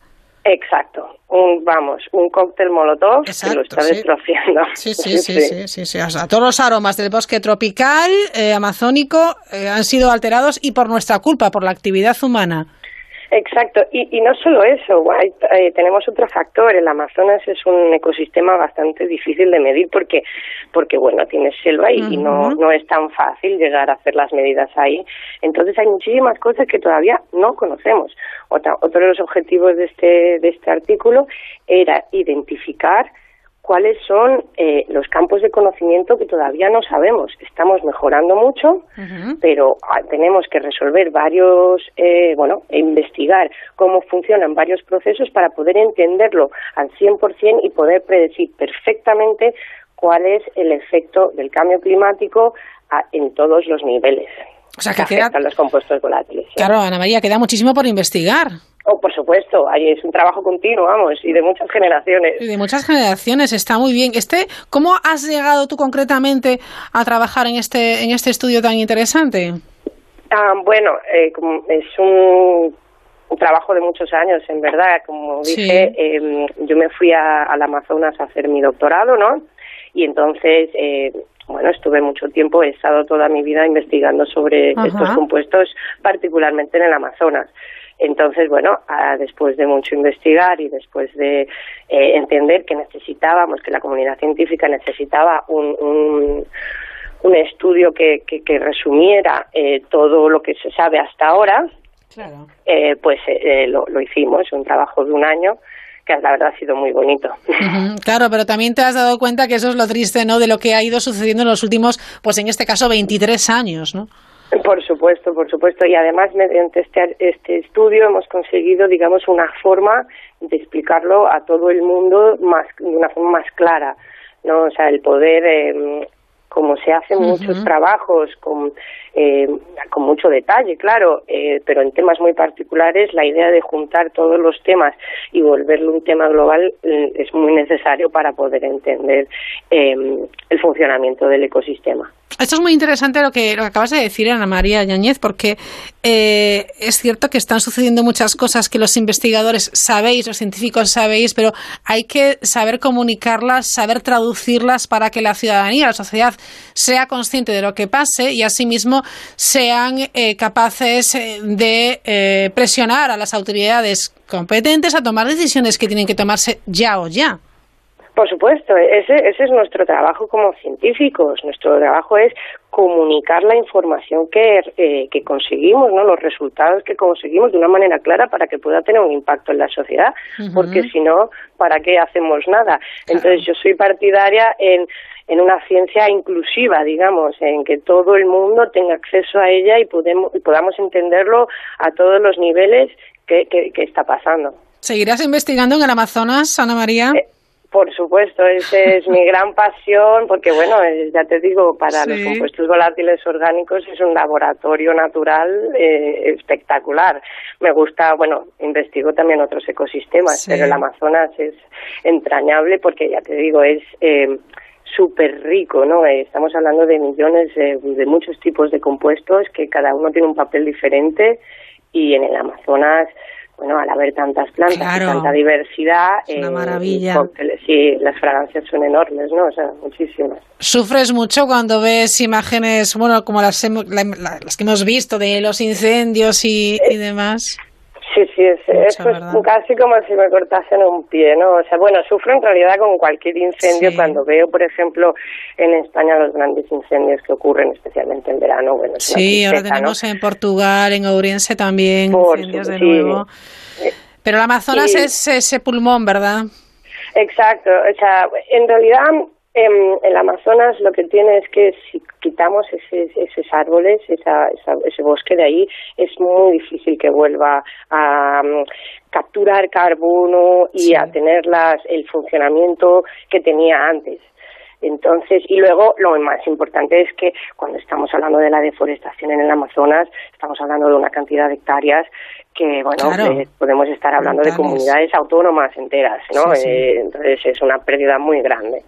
Eh, por eso sí es muy triste y, y se- lo más importante, y se ha visto con la historia de la deforestación en el Amazonas, es eh, la, la política, ¿no? La política es quien manda y quien dice eh, si, se, si se va a deforestar o no. Y ah, evidentemente ahora la situación es pésima. Vaya, pues nos quedamos eh, desolados, pero también, bueno, pues un poco esperanzados. No podemos perder esa esperanza porque hay que eh, reaccionar y hay que reaccionar ya, porque esto se viene diciendo desde hace muchos años atrás, tú lo sabes, y parece que cuesta mucho tomar decisiones en este, eh, bueno, pues aspecto de, medio ambiente y la ecología. Yo no sé por qué. Sí, sí. No, y especialmente a día de hoy con, con el COVID, es eh, muy posible que una de las razones por la, de la expansión de virus como, como el COVID sea la deforestación y la, el cambio del uso del suelo. Por lo tanto, sí que es cierto que tenemos que cuidar nuestro, nuestros bosques de la mayor forma, de la mejor forma posible para que, para que esto esté todo naturalmente controlado. Claro que sí. Y no fastidiarla como hacemos los humanos en muchas ocasiones. Ana María, Ana María Yáñez, eh, del Centro de Investigaciones Ecológicas y Aplicaciones Forestales, gracias por estar esta noche con nosotros eh, en La Mirilla. Enhorabuena por ese trabajo y sigue, sigue trabajando. Gracias a vosotros, un placer también. Un abrazo, adiós. Adiós. Antes de proseguir debo contarte algo algo que sucedió y duele a cada paso de cada pequeño peldaño de esta vida de escalones cada vez más alto. Aquella noche tan larga te divisé al final de la calle, yo quería salir corriendo, pero no fue el amor tan cobarde. Que es, es la voz de Zoe López con Deluxe. ¿Qué es lo que está pasando? Y entre otras cosas dice, esta vida de escalones cada vez más altos es un amor valiente. Estabas allí en lo alto. Enseguida hablamos de personas valientes, de cómo afrontar situaciones, bueno, pues que se han visto alteradas eh, por culpa de las circunstancias sanitarias, crisis sanitarias que se han convertido también en muchos lugares del mundo en crisis alimentarias, en crisis de seguridad y también en situaciones de vulnerabilidad y desigualdad. Está pasando una vez más.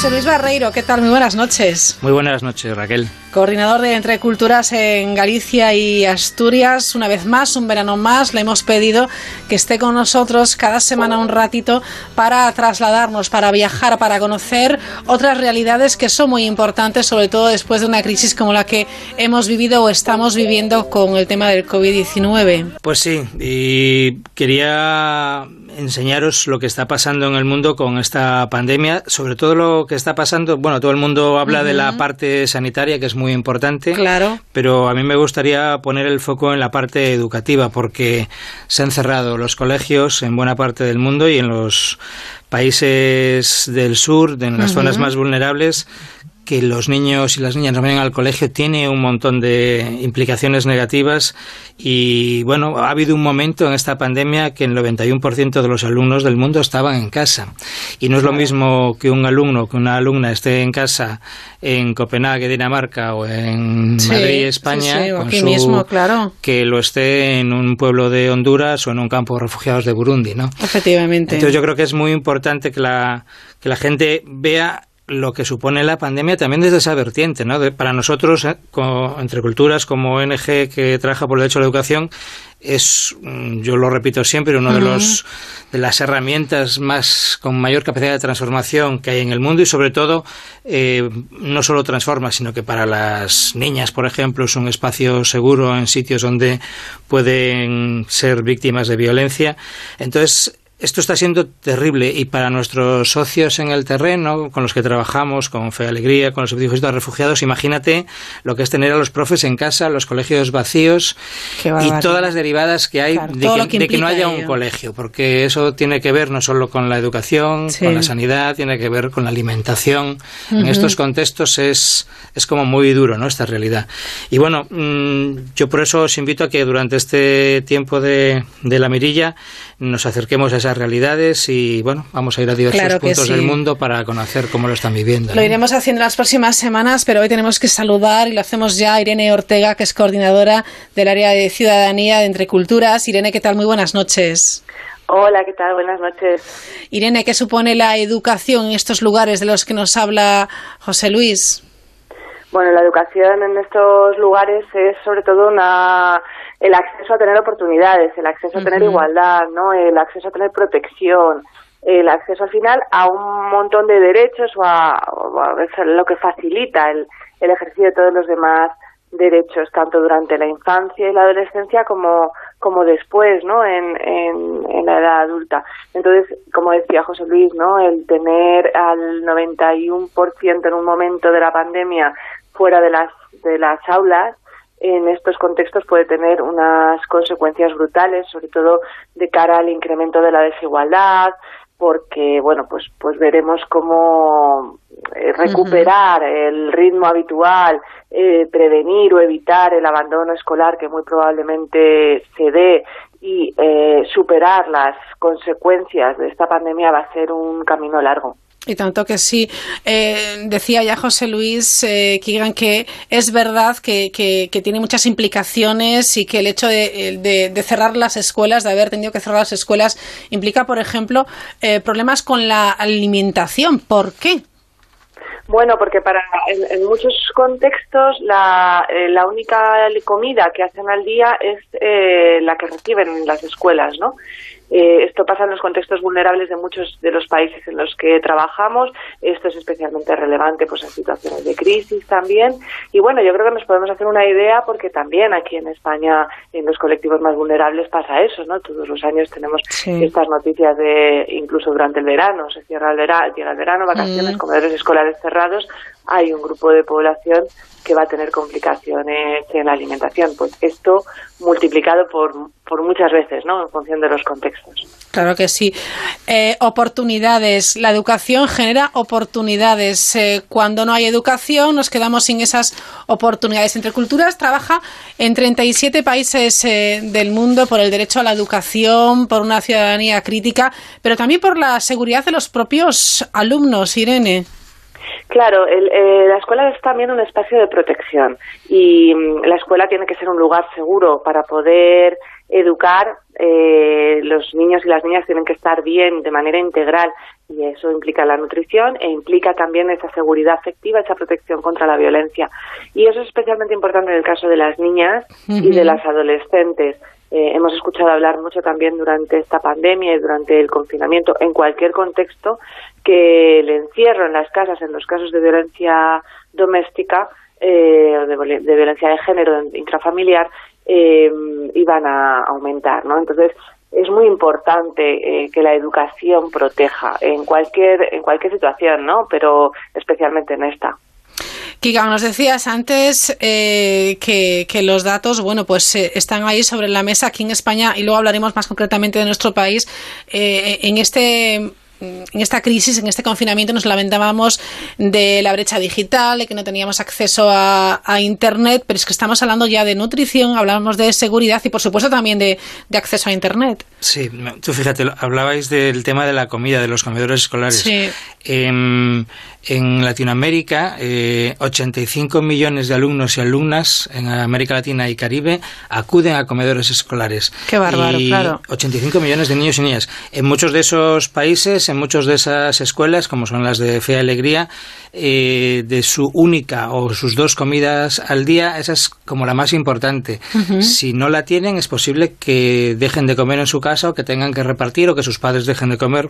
Bueno, eso es un dato tremendo. Yo siempre cuento, yo estuve hace, hace dos años, tal día como hoy, estaba llegando, bueno, llevaba ya un par de días en Honduras y hice una visita a un colegio de un barrio muy pobre de la ciudad del Progreso en Honduras y entré al colegio y de repente veo a una serie de señoras que eran madres pelando fruta, ¿no? Y le digo yo, y, y, algunos panes y tal, y pregunté, ¿y qué hacen aquí a las seis de la mañana? Le dicen, bueno, están preparando la merienda de media mañana y la comida porque en el cole comen los niños, el colegio no puede ofrecer comida, entonces traen de su casa las madres comida, la comparten, la preparan y la dejan lista en el colegio para que los niños puedan comer a lo largo de la mañana y un poquito a lo largo de la tarde. Y fíjate, y, otro dato que a mí me resultó tremendo es, veía entrar a niños con Coca-Colas, ¿no? En, clase, con un bote de Coca-Cola. Y decía, pero bueno, ¿cómo permiten a los niños llevar Coca-Cola? Y me contaban mis compañeros de Fe Alegría en Honduras, decían, pues mira, muchos no han desayunado y la Coca-Cola es el único alimento con azúcar que les van poder mantenerse despiertos en clase sin dormirse porque no han desayunado. Entonces toman la Coca-Cola y es como un chute de azúcar que les mantiene y les aguanta toda la mañana en el colegio para poder atender en las clases. Bueno, son ejemplos concretos, yo creo que dan idea de lo que supone para muchos niños ir al cole, ir al cole sin comer, sin desayunar. Aquí incidimos en que el desayuno es el alimento más importante del día para que los niños vayan con energía. Bueno, pues en algunos sitios o toman un caramelo o toman una Coca-Cola para aguantar toda la mañana y no dormirse porque con el cansancio y la falta de azúcar, muchos niños se duermen en clase, ¿no? Qué barbaridad. Y no aguantan toda la nos, mañana. Nos quejamos de la nueva realidad. Fíjense qué realidades hay en otros eh, lugares como estos. Eh, Irene, ¿qué puede hacer o qué se puede hacer desde Fe y Alegría, desde Entre Culturas, desde un área de ciudadanía como la que coordinas? Bueno, pues yo creo que se puede hacer mucho, ¿no? Estamos, por un lado, trabajando en la prevención y en la sensibilización en los países en los que estamos presentes, con proyectos específicos de emergencia eh, orientados al COVID, ¿no? Porque también la educación tiene ahí un papel fundamental en la prevención y en, la, y en, en cómo eh, tener herramientas para frenar la pandemia, pues en temas de aseo, formación en higiene, etcétera, ¿no? Eh, por otro lado, garantizar la seguridad alimentaria, específica, especialmente en contextos de crisis donde ya era especialmente difícil, ¿no? Pues, eh, por ejemplo, con temas de servicios de bolsas de comida mensual, dinero para la compra, etcétera, ¿no? Eh, por otro lado, mantener la educación en el, en el contexto de emergencia. Qué Alegría tiene una gran tradición de, educación por radio y la verdad es que la educación por radio nos está ayudando mucho, ya funcionaba muy bien antes y, bueno, pues en muchos países está teniendo un protagonismo muy importante. Ya teníamos la metodología, ¿no? Y el, y el, y el, digamos, todos los canales como para hacerlo. Pero bueno, ha habido que hacerlo en según los contextos de otras maneras también, ¿no? Desde repartir los apuntes y las eh, y las actividades en, eh, bueno pues eh, en, lugares imagínate estamos hablando de contextos muy diferentes a veces de caseríos perdidos en, en distintos puntos bueno pues incluso en algunos sitios han llegado a poner las tareas en las postas o en las tiendas del, del núcleo de, de población más cercano, pegados en carteles para que las familias, cuando tuvieran que ir a por suministros, pues los, los apuntaran. Hay maestros y maestras que se están desplazando a las casas también para repartir las tareas. A veces es el centro escolar el que se convierte como en el punto de referencia. Hay estudiantes, líderes y lideresas que se están eh, involucrando junto con el profesorado para hacer ese enlace con sus compañeros y compañeras que más difícil lo tienen y en algunos sitios están haciendo hasta clases por por WhatsApp, ¿no? Eh, porque es el, el, el único acceso que se tiene, ¿no? Pues con pequeños vídeos y eh, con, con pequeñas tareas. Bueno, pues ahí la creatividad eh, ha sido muy muy alta y la educación pues está manteniendo todo lo todo lo mejor que podemos no eh, por otro lado muy importante el tema de las personas refugiadas y desplazadas en campos no eh, la realidad ahí es es realmente difícil sin medidas básicas de higiene, sin agua, sin posibilidad de distanciamiento social. Bueno, pues hay todo el tema de ayuda humanitaria, ¿no? Y de, pues, de alimentos, de higiene, etcétera.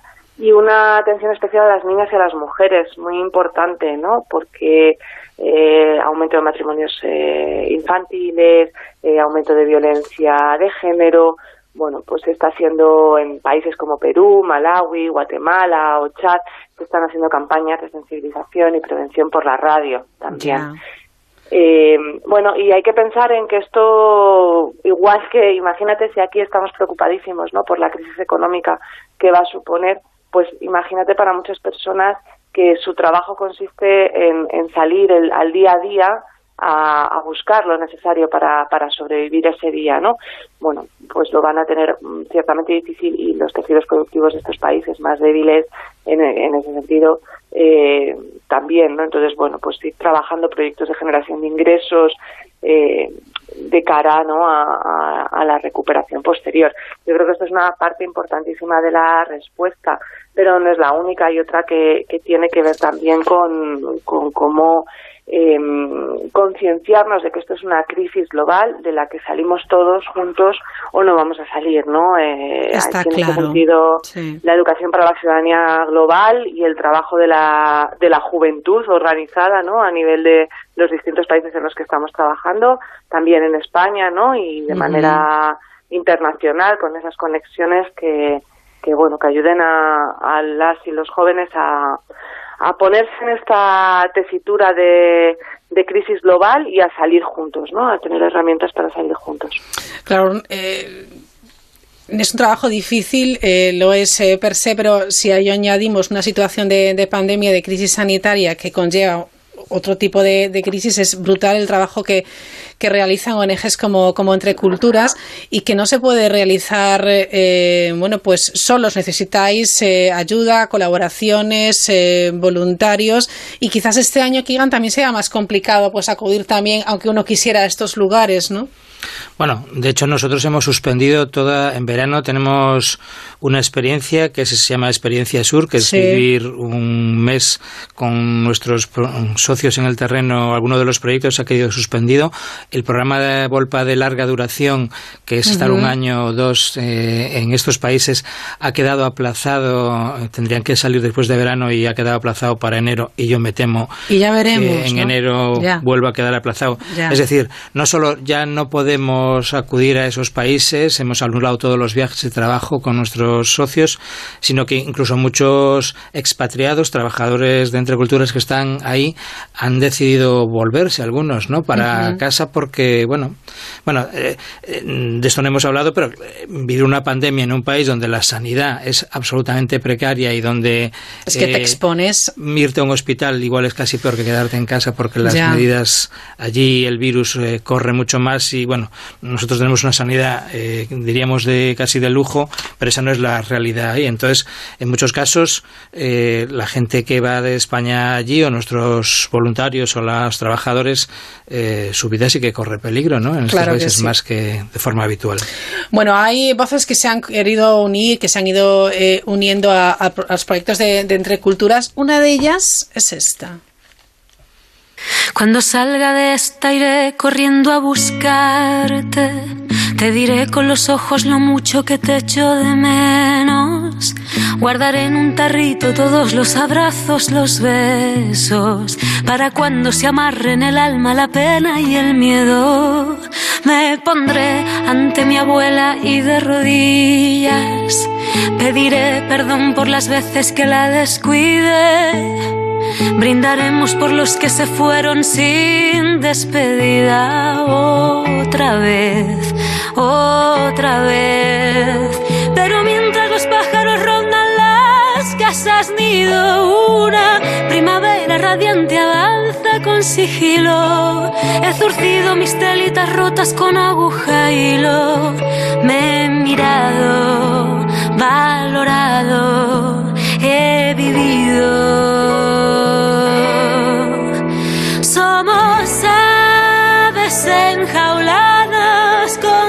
La, la voz de, de Rosalén y alguien también que se ha convertido en alguien importante para Entre Culturas. Jo, y tanto. La verdad que es muy emocionante hablar de Rosalén porque eh, hace un año y medio, dos Sí. años, contactamos con ella para decirle si quería unirse a alguna de nuestras campañas y misiones.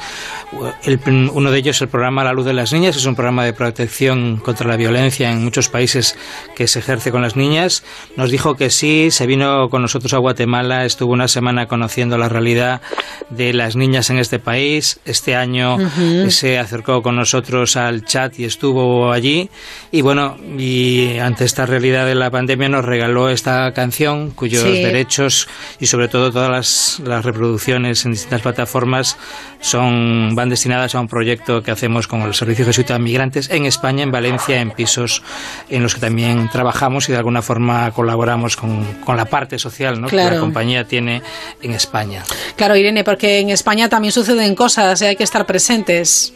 Bueno, por supuesto, ¿no? Yo creo que esta pandemia ha puesto de manifiesto desigualdades que quizá estaban invisibilizadas, aunque nunca han dejado de estar ahí, ¿no? Entonces, bueno, pues tanto en colaboración con el, con la parte social, como decía Kigan, de la Compañía de Jesús, de la que formamos parte, eh, como también en los centros educativos en los que trabajamos aquí, pues hemos intentado estar junto a las personas con las que venimos colaborando en nuestros programas educativos de educación para la ciudadanía global y, apoyar en lo que en lo que hemos podido, claro.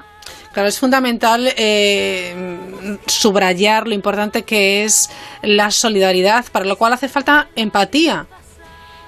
Claro, por supuesto. Nosotros, fíjate, la empatía es uno de los ejes que, que vertebran todo nuestro trabajo educativo en, en España, ¿no? Entonces, la empatía ha de ser global también. Eh, tenemos que, que comprender que, que, los problemas que tenemos en el mundo eh, son globales. Afectan de manera desigual por la desigualdad que existe previamente. Esto significa que ante un problema como puede ser esta pandemia va a afectar de manera mucho más grave y más dramática a las personas que estén en mayor situación de desventaja, sea en nuestro país, sea en otros países. ¿Qué es lo que ocurre? Que en nuestro país, eh, digamos que la proporción de personas en situación de vulnerabilidad respecto al conjunto es menor que en otros lugares y que nuestros sistemas de protección, nuestros sistemas educativos, nuestros sistemas de salud, nuestros sistemas de protección social, con todas las dificultades que tienen, que las tienen, porque eh, lo hemos visto ahora también, tanto en la salud como en la educación, eh, y en la protección social, no digamos, existen. Esos, esos, esos sistemas tienen tienen dificultades, tienen carencias, no, no tienen la suficiente calidad, pero existen y existen con mucha mejor calidad que en muchos de los sitios en los que estamos, que bueno, también hay mucha diferencia entre ellos, no, no podemos, no es lo mismo Perú que Chad, ni muchísimo menos, ¿no? Pero hay países donde lo que casi no existe es el Estado, entonces eh, difícilmente ese Estado puede proteger a, a sus ciudadanos y ciudadanas. Entonces, desde esa empatía de saber que los problemas son comunes, eh, y que tenemos que, afrontarlos juntos, eh, es desde donde podemos empezar a, construir eh, esa ciudadanía global ¿no? Y, y, abordar estas cuestiones como esta pandemia, que nos lo ha puesto muy delante de los ojos, pero hay otras muchas cuestiones que son igual de, de, globales, como la violencia de género, como la desigualdad, como la pobreza, como el tema climático. Hay muchos, hay muchos frentes abiertos, hay que estar presentes y recordar ese término ciudadanía global y fomentarlo. Se puede hacer, Kigan, lo hacéis.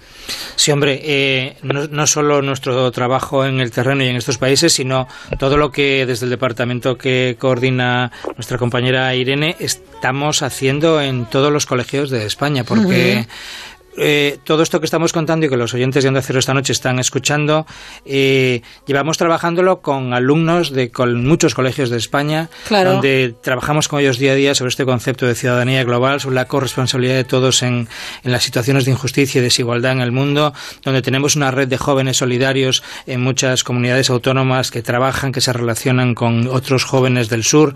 Y ahí, Irene, también hablar del concepto de ciudadanía global desde lo que es la red 21, que es, es una red global de jóvenes en todo el mundo que estamos creando y, azuzando, que yo creo que tiene, bueno, pues eh, muy buena pinta y están trabajando desde el norte y desde el sur juntos nuestros jóvenes, ¿no?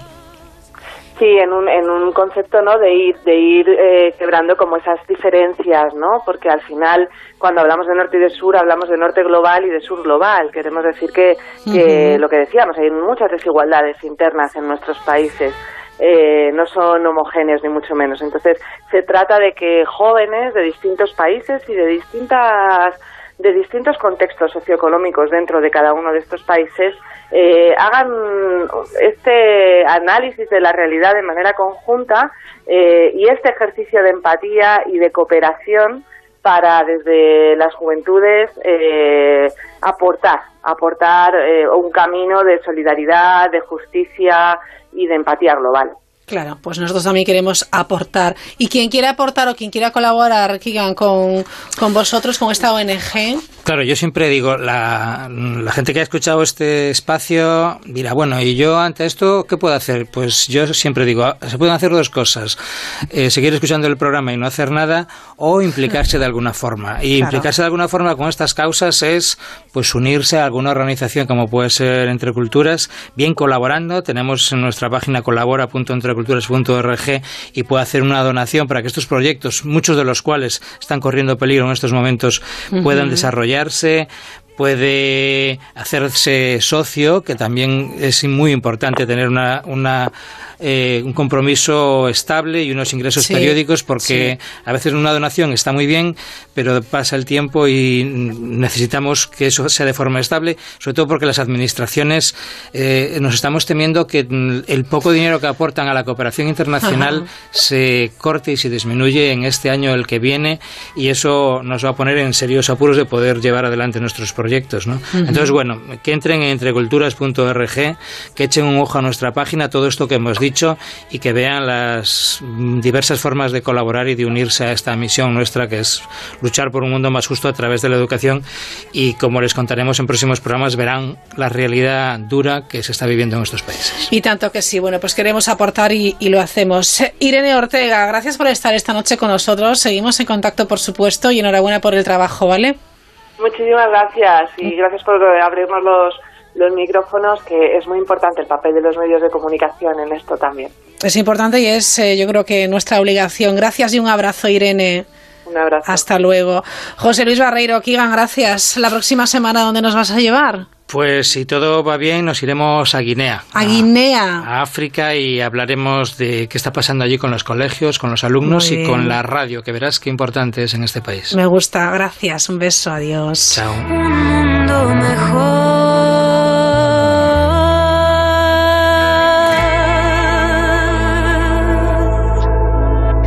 Cuando salga de esta iré corriendo a abrazarte.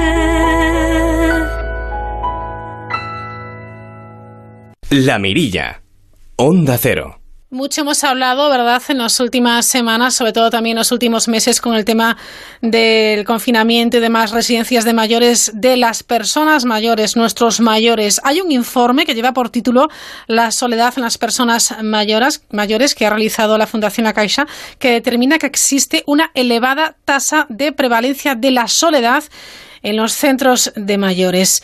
Amaya Silvetti, ¿qué tal? Buenas noches. Hola, buenas noches, Raquel. Amaya es miembro del equipo de programa de personas mayores de la Fundación La Caixa. Es verdad que nos preocupa muchísimo que los mayores, nuestros mayores, se sientan solos.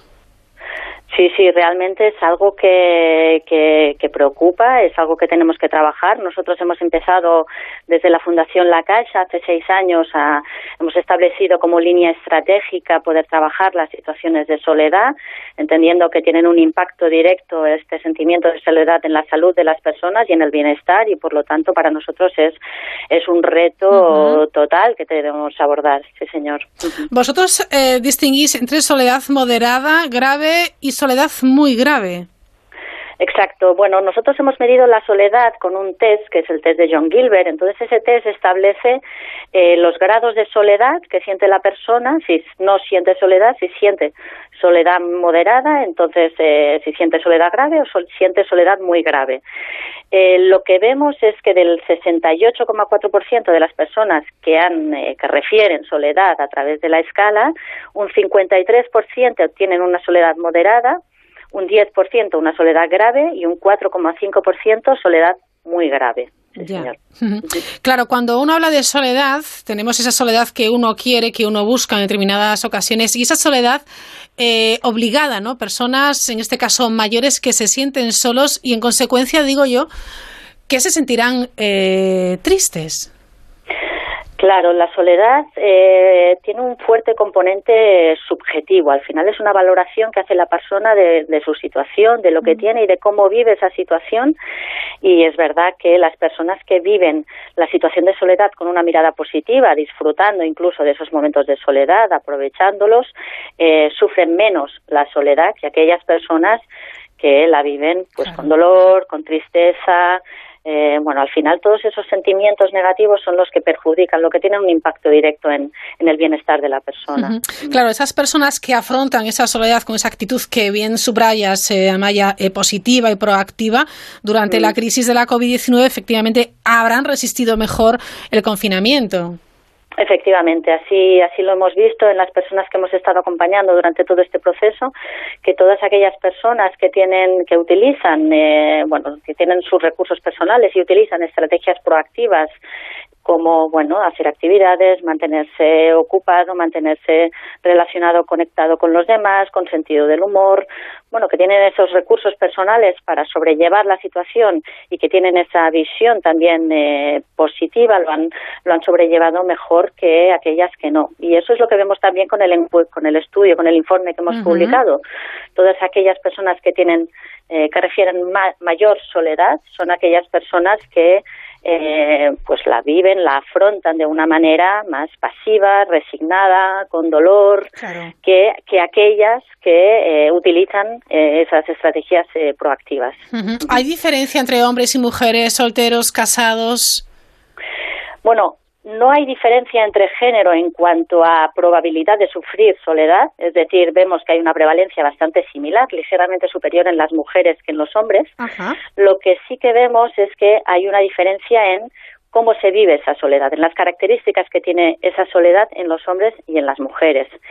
En los hombres vemos eh, que esa soledad es más, es más social, es más ligada a las conexiones con los demás, a la falta de apoyo eh, de los demás, y las mujeres además de contar con esa, con esa soledad social, se le suma un mayor eh, componente emocional ¿no? y una mayor complejidad también con sentimientos de, abandono, de vacío, eh, bueno, que eso eh, añade un matiz diferente a cómo viven la soledad las mujeres a, los hombres, pero la prevalencia es, similar.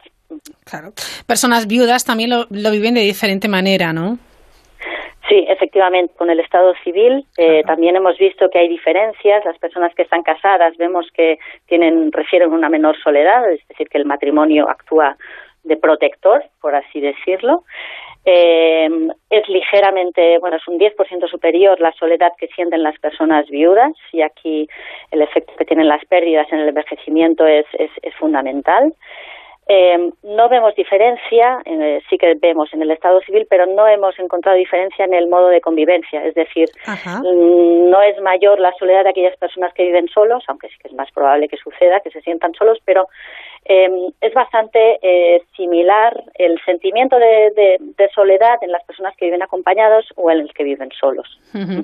Este programa de personas mayores de la Fundación La Caixa, con más de 100 años de historia, tiene un objetivo claro, ¿no? que es también abordar esos nuevos desafíos que, presenta, que se presentan ante, en la vejez y supongo que eh, manejar los recursos, recursos emocionales o diseñar estrategias para eh, que nuestros mayores se sientan bien. Claro, eso, eso es fundamental. Nosotros estamos eh, trabajando para acompañar a las personas mayores. Eh, consideramos que esa intervención que nosotros hacemos en las situaciones de soledad, en concreto, además tiene que ir acompañada del conocimiento y por eso eh, en este marco se, se sitúa esta encuesta.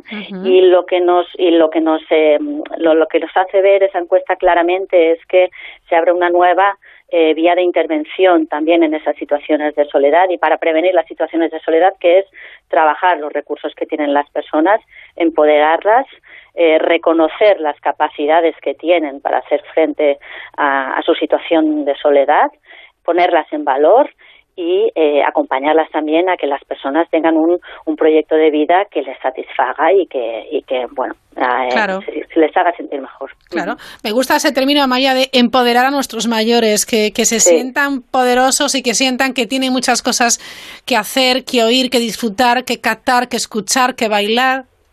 Claro, es que lo tienen, es que lo tienen, el poder, lo tienen las capacidades, simplemente hay que hay que ponerlas, hay que ponerlas en valor, ¿no? Yo creo que ese es el cambio que tenemos que, que hacer a la hora de, de, acompañarlos y de trabajar con ellos.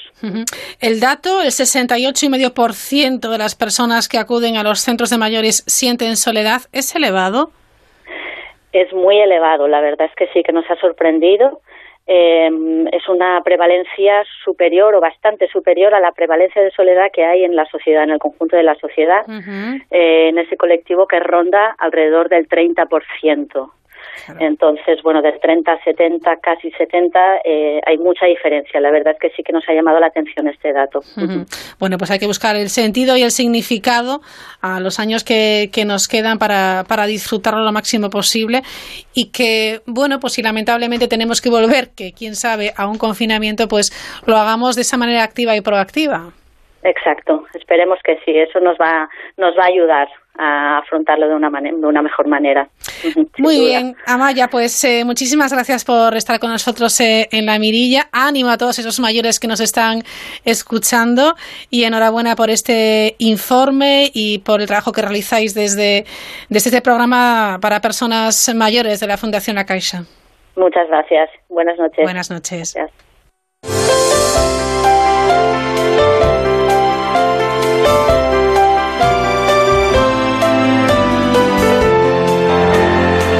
Pues así finalizamos, llegan enseguida las noticias. Mañana regresamos aquí en La Mirilla a la misma hora, a las 9, las 8 en Canarias.